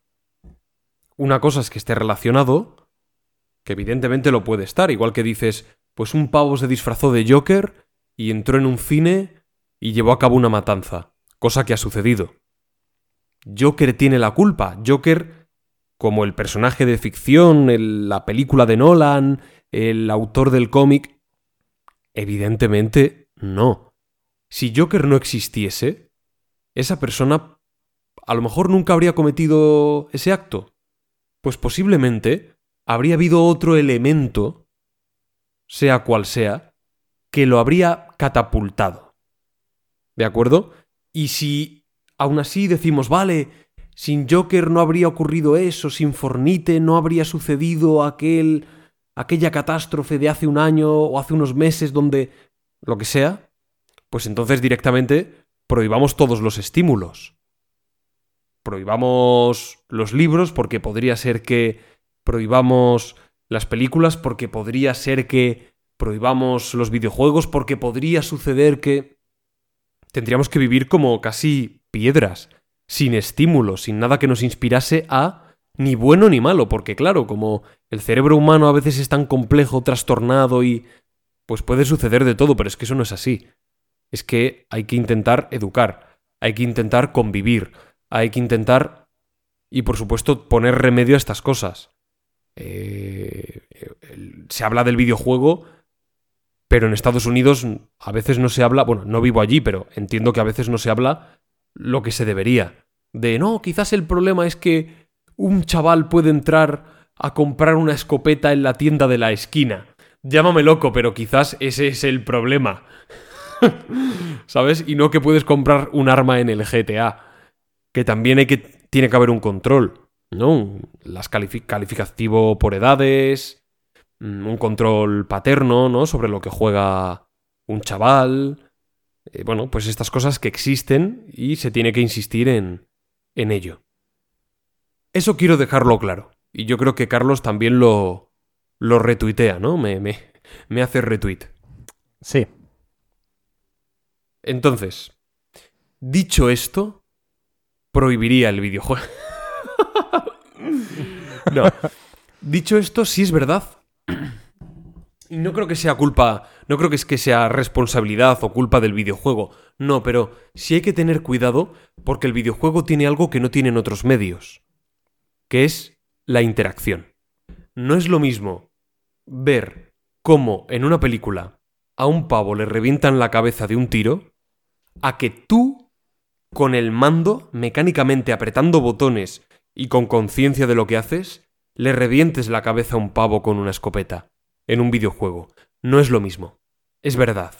Creo que se necesita de un mayor control, de una mayor conciencia de la obra, de la mecánica que estás empleando, una mayor madurez mental y mayor distinción de lo que es la realidad y la ficción, de lo que una película, o en este caso un videojuego, te transmite como obra, como arte, como historia, a lo que realmente tú deberías aplicar o hacer en tu vida, que son cosas completamente distintas, pero esa fina línea se puede desdibujar para algunos, para determinadas mentes, para determinadas eh, determinados perfiles de personas, se puede desdibujar por el acto de tener un mando, que implica tener el control, tomar decisiones, cosa que no haces en una obra cinematográfica.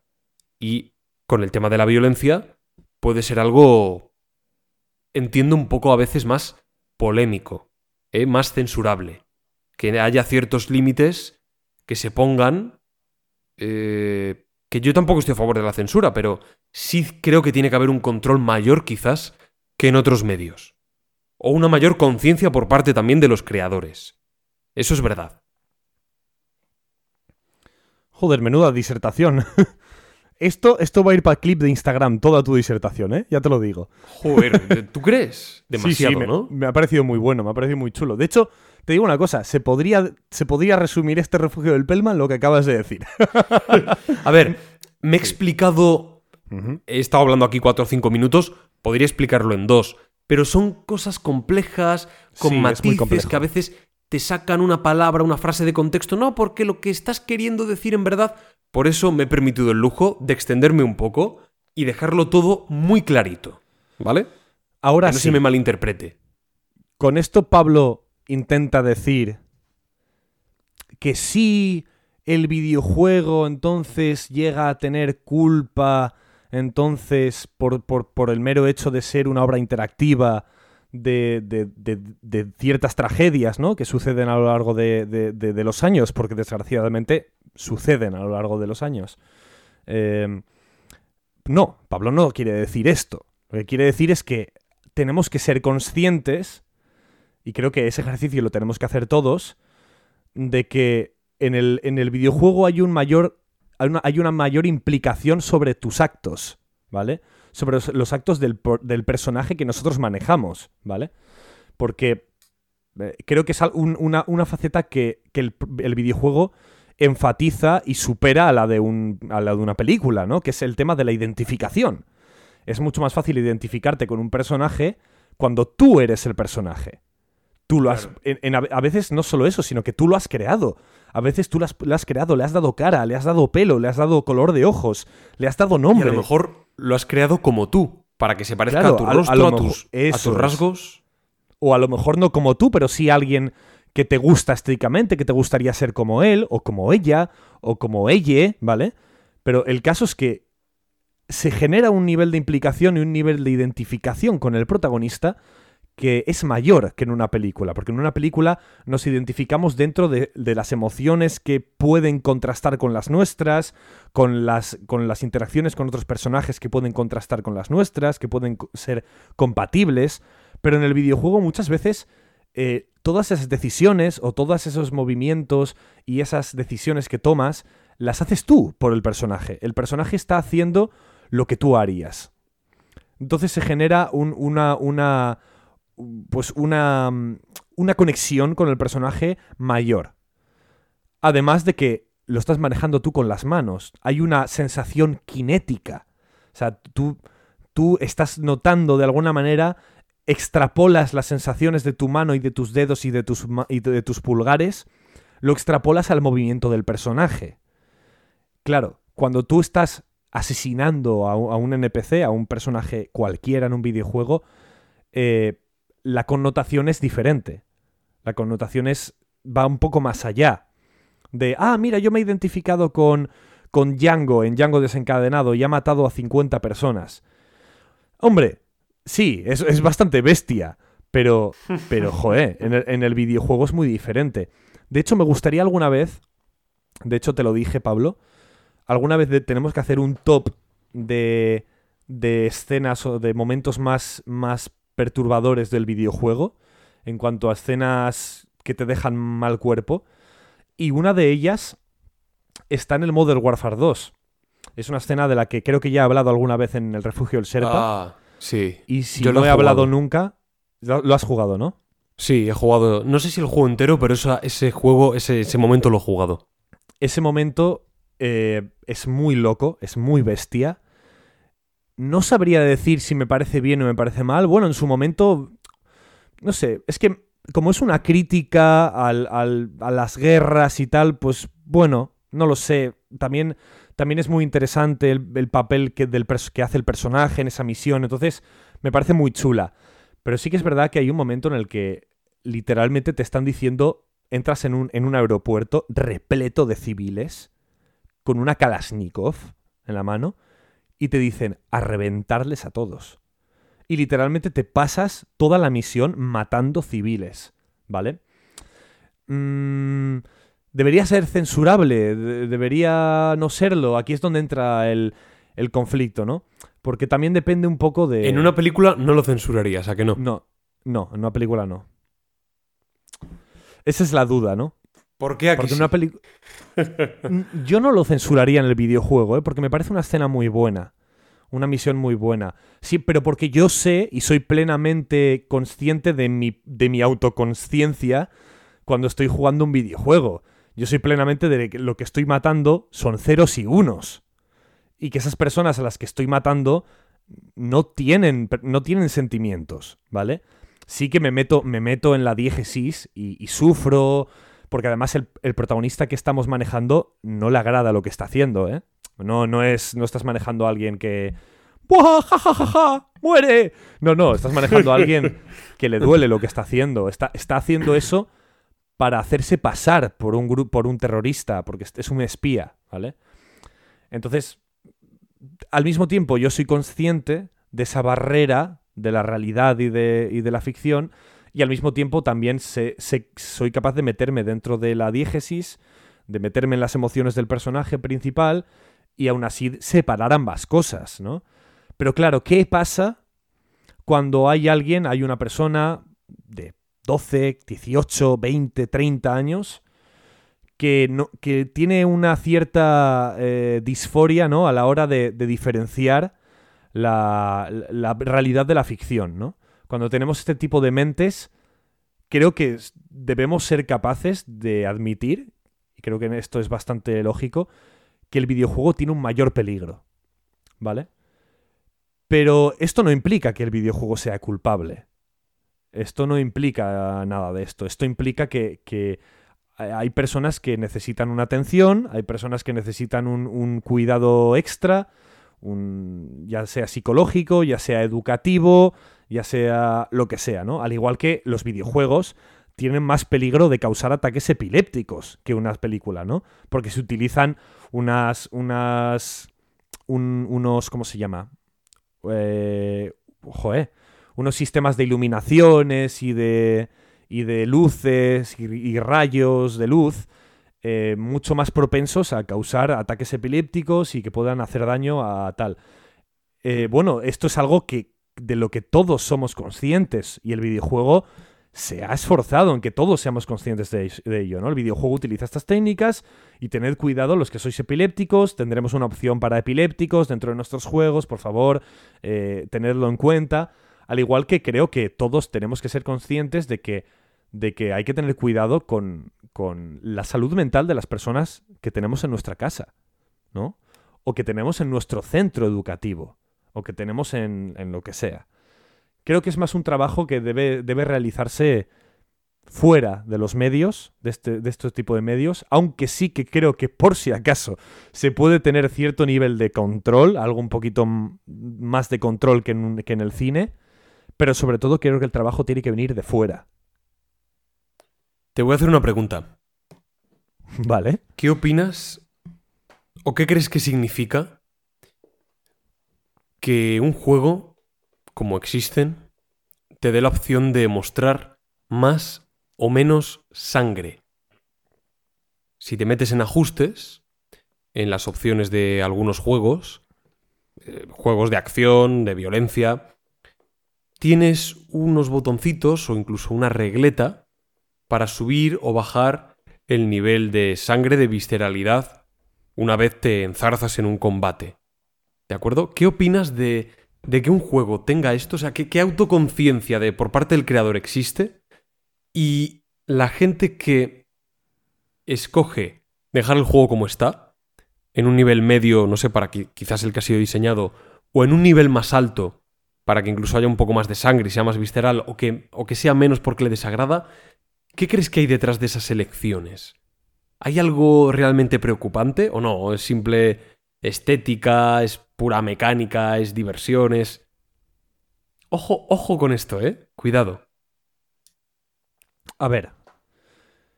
Yo luego tengo otra pregunta Es que una- hacerte. es una ¿eh? buena pregunta, A, a ¿eh? raíz de esto tengo yo luego yo otra pregunta que hacerte, bastante interesante. Bien, bien. Jo, es que no sabría cómo responderte a esto, ¿eh? Es que, de hecho, se me- te he dicho que tengo otra pregunta porque esa pregunta me ha llevado a otra.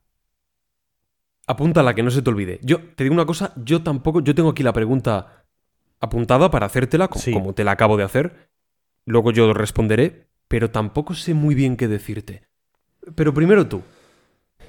A ver, podría ir a lo fácil ¿no? y decir, bueno, que será una, una, una decisión en cuanto a puede haber personas eh, un poco más susceptibles a la violencia, a la sangre y que puedan tener la elección de, de, que no sea tan explícito y bueno, y que puedan estar más cómodos a la hora de, jugar a estos juegos, ¿no?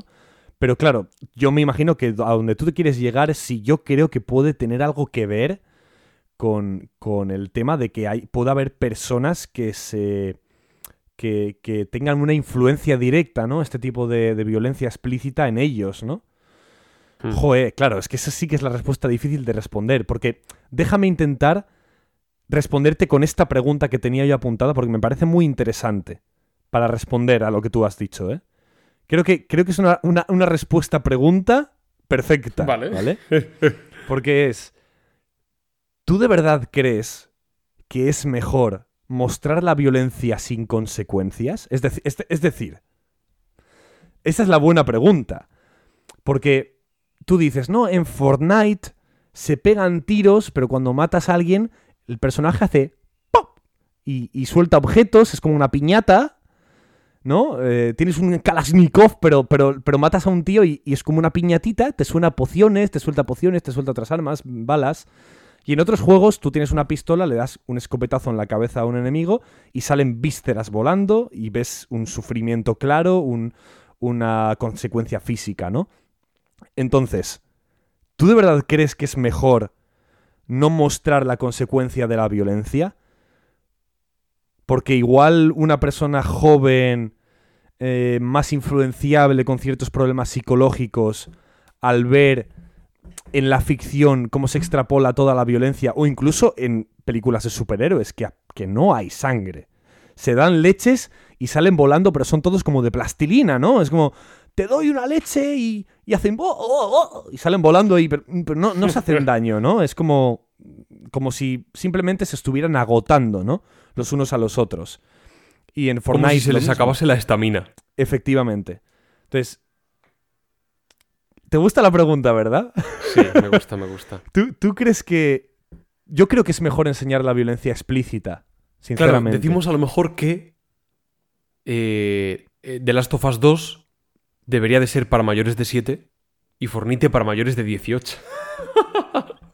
No, no estoy diciendo eso, ojo, ¿eh? Es, Es- no, lo digo de broma, lo digo de broma. Te entendió perfectamente, pero era para hacer Sí, sí. coña.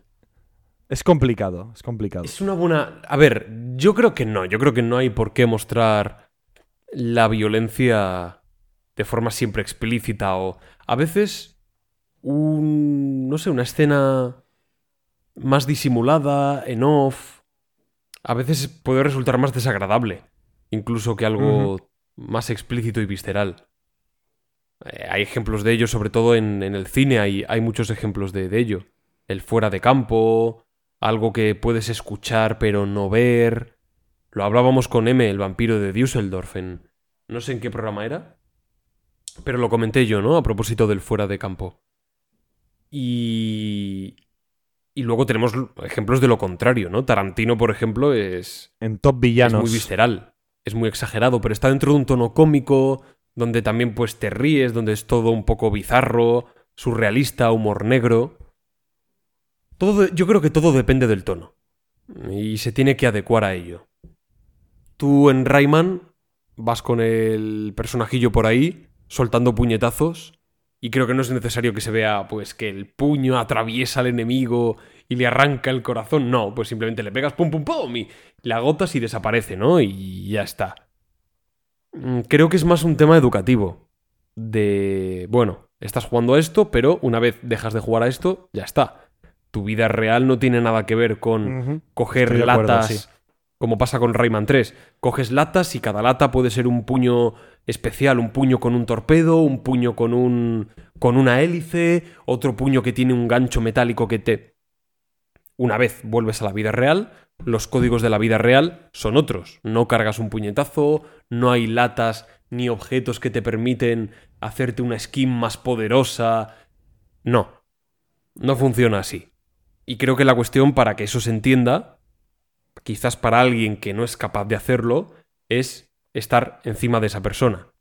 Estar pendiente de lo que juega, cómo lo hace y a qué edad lo hace.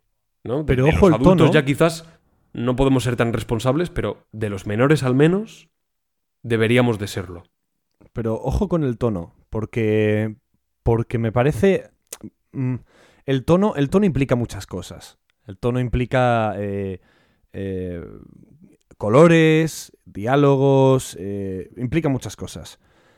Pero hay ciertas cosas que a mí me, me, me, me chirrían en, el en algunos videojuegos. Por ejemplo, que no digo que estén mal, ¿vale? O sea, digo que pueden causar un efecto en estas personas que puedan estar un poco desequilibradas, ¿vale? Eh, no, no estoy hablando de que estén mal de por sí, pero por ejemplo, vuelvo con Fortnite, ¿vale? Porque Fortnite me parece que en el 95% de su recreación tonal es totalmente despreocupada, colorida, eh, para niños, eh, sin ningún tipo de, de agresividad, vale. Pero es que al mismo tiempo, las armas son muy realistas. Las armas suenan a disparo, suenan, tienen un retroceso, tienen un, las formas que tienen son muy realistas. A mí me parece que hay ahí un corte de, de tonalidad. Es como que todo es muy, muy bonito, muy chicharachero, muy tal, pero el arma que tú coges se siente como un arma letal, de verdad. Se siente como que tú un día sales por la calle, disparas a alguien con, con una AK-47 y simplemente te va a dar un poquito de munición. ¿Sabes lo que te digo, no? Mm, Sí, me sí, parece sí, sí. que me parece que hay algunos videojuegos que no, no controlan bien eh, este tipo de cosas, sobre todo cuando saben que están enfocados a un público infantil. Repito, ¿Fortnite tiene culpa de algo? No tiene culpa de nada. De absolutamente nada. Y quiero dejarlo claro, por si alguien me está escuchando y está diciendo, no, estás diciendo que Fortnite está diciendo que a, lo- a los niños que salgan a la calle a matar a personas. No, por favor, no. Fortnite eh, ha hecho su juego, que es muy divertido, a algunos les divierte, a algunos no, y para adelante. Pero se juntan eh, muchas cosas, todo suma. la interactividad suma, eh, la kinestesia suma con el mando y suma también eh, ciertos aspectos de realidad e incluso de, de extrapolación ficticia, todo suma para que luego tú puedas tener este tipo de pensamientos locos y desequilibrados en la vida real. No sé qué opinas de esto. Que además es curioso porque invi- invierte. Invierte los polos. Es decir, eh, Fornite es colorido, de cartoon, desenfadado, para nada realista, pero las armas sí tienen un corte mucho más real. Ahora pon un Sí. Call of Duty, ¿de acuerdo? Donde las armas son muy realistas, aunque sean armas inventadas, la, la viuda devoradora de, de tarántulas, ¿vale? Como se llaman cuando las mejoras. El, el espadón de Artemisa. Ah, pero dices Call of Duty Zombies, ¿no? Zombies, dices. Por ejemplo, el zombies, que son armas más irreales, aunque alguna puede ser más realista, pero todas tienen un aspecto, mm, pues no sé, más o menos plausible, ¿de acuerdo? Dejando alguna de lado. Eh, coge todo eso y ahora mm, pon que, no sé, que en vez de matar a otros militares o a unos zombies ahí bastante sangrientos y desagradables, pon que matas, pues no sé, patitos, patitos de goma, ya está. Bueno, como hace, ¿no? Of Duty Zombies. Sí, de hecho hay Con- un con- caramelo que le puedes poner un flotador de patitos a... Pero imagínate que no son zombies, son patitos. Patitos de goma, no pati- ni siquiera patos de verdad. Patos de goma, de... de... de, de bañera. ¿Eh? Claro, ahí es como... Da, da igual, ¿no? O sea, se, se entiende perfectamente el tono. De hecho, se entiende incluso más. Es todavía más cómico. Es todavía más exagerado, aunque el arma sea realista. Pero... Si el arma es realista en un juego cartoon, o incluso cambias el arma en Call of Duty y pones un arma meme, es como que no pasa nada, se sigue entendiendo, pero si el arma de pronto es realista en un juego como Fornite, ostras, ahí sí que hay algo que nos raya. Entonces, podemos estar de acuerdo en que el videojuego no es el culpable, en que los responsables son las personas, ya sean los adultos o los menores que dependen de un adulto, pero sí que podemos identificar ciertos elementos que aunque estemos más o menos de acuerdo en cosas o tal, coincidamos, pero sí hay elementos que nos resultan extraños. Que decimos, "Oh, esto me plantea dudas. Esto me parece más violento que esto otro. Esto queda menos claro, esto sí. Es decir, sí podríamos tratar de ejercer un control, no, no una censura, pero sí un control quizás más adecuado eh, sobre la calificación por edades. Pues un juego de tres, más de tres años o más de siete no debería tener una representación tal. Yo esto no lo vería mal. Que no es censura. Esto no me parece censura. Esto es como las armas de juguete. Hay armas de juguete que podrían confundirse en según qué momentos, si se ocultan un poco por la forma. Un revólver, una... Insisto, una pistola, un revólver de juguete. No... Y por eso es obligatorio algunas veces ponerle ciertos distintivos, como por ejemplo en la punta de la pistola de plástico, un. eh, como una especie de, pues no sé, taponcito rojo, naranja, para que se vea que es de juguete, que es de mentira. Pues una cosa sí, pero con el videojuego, de mira, este arma es en exceso realista para un juego de esta, de esta edad. Creo, por ejemplo, que Splatoon. Splatoon se llama, ¿no? El de los. el de la pintura. Creo que Splatoon lo hace perfectamente. Son, Splatoon es espectacular. espectacular son pistolas de agua con pintura. Ya está. No En tiene, efecto. no tiene más. Y son muy irreales. Como si te disparas. Para mí no es un problema que la gente juegue con pistolas de agua. Porque, vale, son pistolas en cuanto a que el funcionamiento es de cargar algo y tiene un gatillo que a veces ni siquiera tiene forma de gatillo, es un botón o es una palanca, es un... Vale, tiene un poco el, el mecanismo. Pero no, no tiene nada que ver con dispararse, igual que un cuchillo tiene el mecanismo de, no sé, de un florete con el que antes la gente se batía en duelo y se atravesaba, pero el cuchillo no es malo en sí, pues el cuchillo cortas la carne, la mantequilla, el tal, ya está. Yo en la pistola de agua no veo nada, más que un funcionamiento mecánico que está muy alejado de un arma real. Pero claro, en un fornite ahí quizás podríamos entrar a valorarlo. Es que, ¿sabes qué? Sí. Es que creo que es uno de estos temas que no hay una respuesta estructural. ¿A qué me refiero con esto? Me, me- me voy a explicar. No es una respuesta de si es cartoon y luego tiene este elemento realista, mal o bien. Si es realista y luego tiene esto cartoon, mal o bien. Es que no- creo que no, no responde a unas reglas eh, estandarizadas, ¿vale? Sino que cada maldita obra tiene su contexto que tiene 10.000 variables. Y cada una tiene que ser vista de esa forma. Por ejemplo, Fortnite, tú me dices, Fortnite, ¿tú lo cambiarías en ese aspecto? Fíjate, yo lo cambia en, en- aquí en España no lo cambiaría. En, Estados Unidos sí. ¿Entiendes la diferencia, no? Es que ahí hay Sí, un contexto social sí, sí, sí, también. Es decir, eh, date cuenta que esas armas que me estás representando en Fortnite, un chaval de 15 años que tenga una mínima apariencia de una persona de 16, 7, 18 tal, puede ir a una tienda a comprarse una de las armas representadas en el juego. Pero en, en- en España no te va a pasar eso, porque no es legal. Necesitas unos papeles, necesitas unos cursos, necesitas unas acreditaciones. Joder, necesitas muchas cosas para conseguir un arma en España. Y, y las armas que puedes comprar en España son una escopeta de caza, un rifle de caza. en si eres policía o alguien de seguridad, pues un revólver, una pistola, ya, ya está. Pero en Estados Unidos puedes comprar armas semiautomáticas, un subfusil de asalto y mierdas así. ¿Sabes lo que te digo? Claro. Entonces creo que cada, cada, cada juego tiene su contexto y, y sus propias, sus propias eh, representaciones internas que cambian un poco nuestra perspectiva al respecto. Como tú decías, ¿no? Eh, Call of Duty Zombies. Eh, para analizar cada una de estas cosas yo iría de, lo más básico a lo más explícito, ¿no? Que es, ¿qué es Call of Duty Zombies? ¿Cómo está representado gráficamente? Pues de forma realista, ¿no? Eh, unos señores ahí realista, con unas armas realistas y que están destrozando carne viva, ¿no? Que es, son zombies, es verdad, que eso ya entra un poco dentro de la fantasía, porque eso también tiene importancia. ¿A qué matas en el juego? ¿A qué estás disparando? ¿No? Porque en- no es lo mismo disparar a unos civiles como en la misión de Modern Warfare 2 que disparar a unos zombies, que es un elemento fantástico, surrealista e inexistente. Luego tenemos que ir más allá.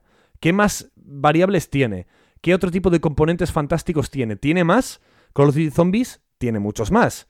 Hay portales interdimensionales, hay monos bomba que son muy graciosillos, hay eh, armas especiales como un arma alienígena de rayos, hay tigres zombie, hay, hay unas bebidas que te dan poderes mágicos. Hombre, hay ciertas, eh, ciertos elementos que ayudan al jugador a sentirse dentro de una obra ficticia, a, a sentirse dentro de, de algo eh, completamente irreal. Y además a lo que estás apuntando es a criaturas irreales.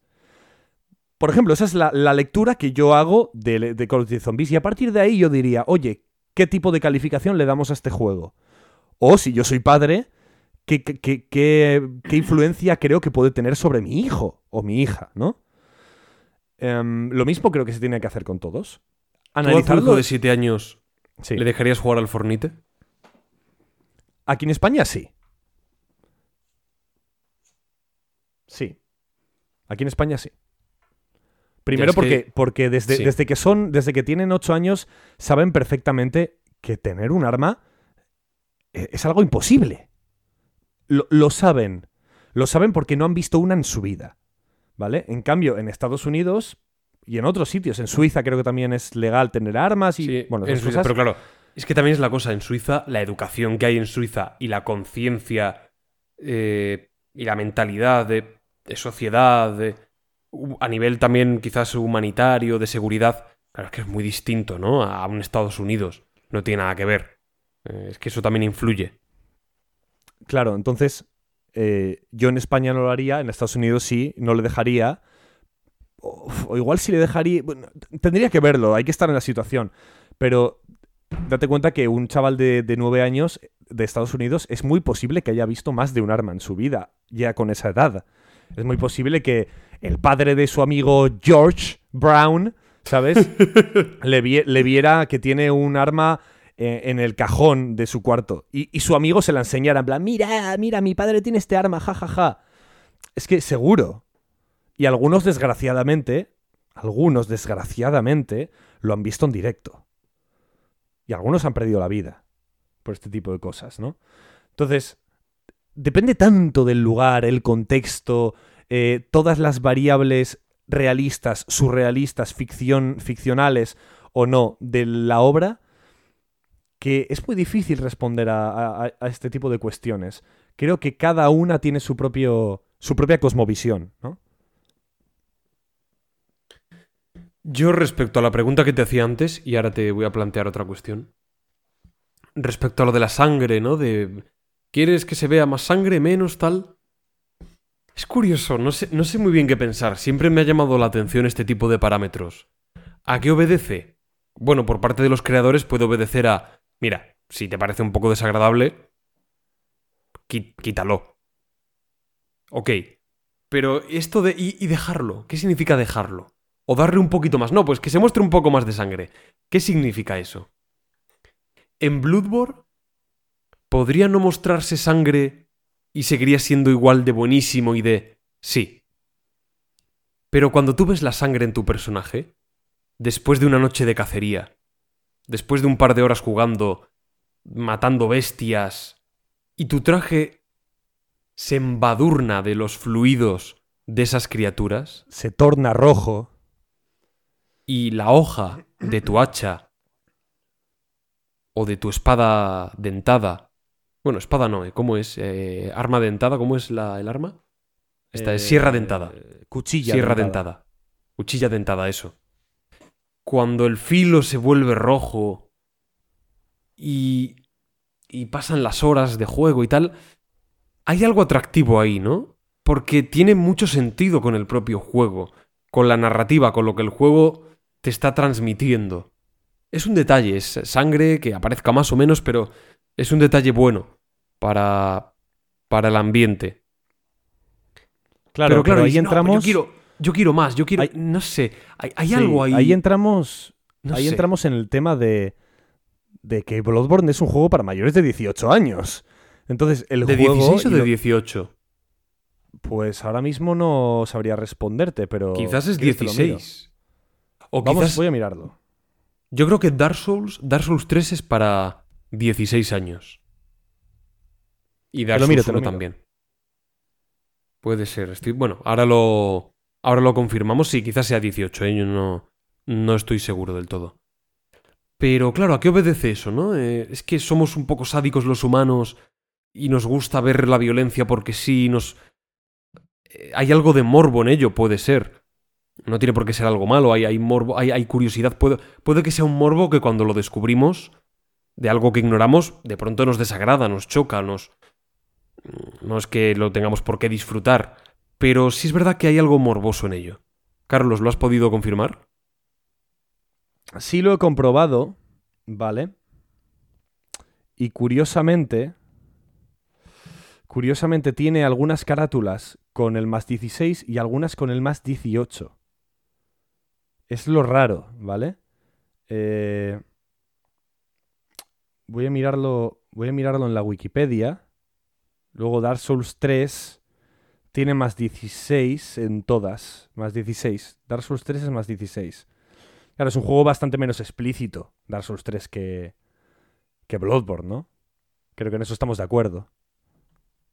Sí, bastante, bastante menos explícito, es más, es más sangriento Bloodborne, es más, es bastante más visceral. La disyuntiva que te planteo que es compleja es qué opinas si un juego incluye una violación mecánicamente. Joder. A ver, mm, no. Yo creo que no, ¿no? Creo, ¿No había un juego que tenía algo parecido? Creo que... El... ¿Cómo se llamaba el juego? Ay, no, no me acuerdo. No me acuerdo del nombre. Eh, Ah, no me va a salir. Pero no lo he jugado, así que no sé si exactamente debes tú realizar una violación o no sé si se mostraba, no, no estoy del todo seguro, pero creo que había el... no, iba a decir otro juego. Bueno, da igual. Eh, ¿Qué me parece? Buah, pues hombre, creo que hay que tener ya... Con eso ya creo que estamos cruzando ciertos límites. O sea, de hecho ya en una... Incluso en una propia película hay que tener cuidado con cómo representamos una violación visualmente. Pues imagínate en un videojuego en el que si además es tu, es tu personaje, el personaje que manejas, el que tiene que realizarla para avanzar en el juego, creo que estamos cruzando ciertos límites. Ahí sí que creo que estamos cruzando unos límites bastante, ba- ba- bastante, bastante gordos. Así que bueno, eh, chicos, hasta aquí el refugio del Pelma de hoy. Creo que hemos, hemos dado, hemos dado bastantes opiniones al respecto de, la violencia en el videojuego y creo que bastante interesantes, la verdad.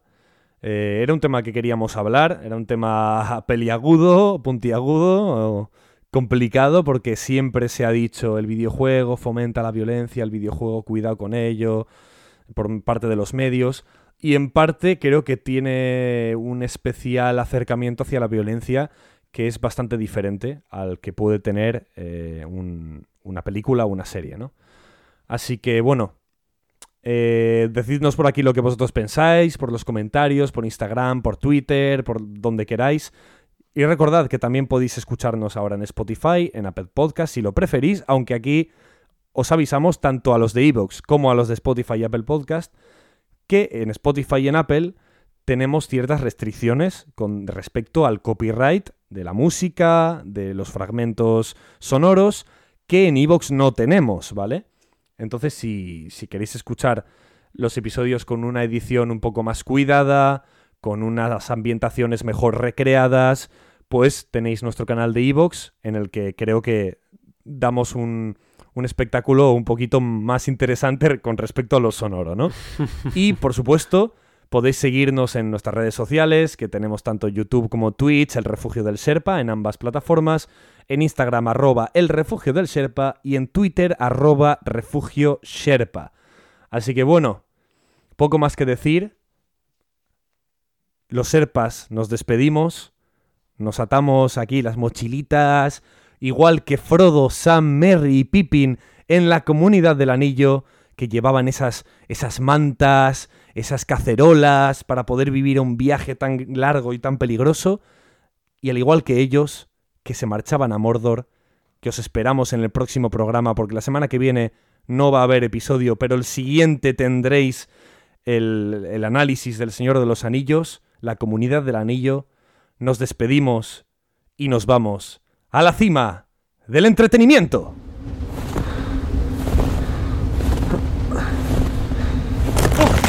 ¡Te tengo! ¡Súbeme! ¿Qué? ¿Otra semana de aventuras? Burlando a la misma muerte. Luchando contra dragones. Explorando profundas cimas. Donde no han llegado ni los enanos. A la caza de templos y tesoros malditos. Selvas, pantanos, mares. Lugares nunca soñados. Donde reinan corsarios y piratas. A golpe de cañón y tajo de espada. Más allá de oasis o desiertos. En caravana de camellos. Por rutas ya olvidadas. Hasta ciudades de marfil y esmeralda. O a galope tendido. Atravesando montañas escarpadas. Resiste. ¡Aguanta! Hemos llegado. Aventureros, truanes, Pícaros exploradores. regocijaos. Tomad asiento. Sed bienvenidos Al refugio. Del Sherpa.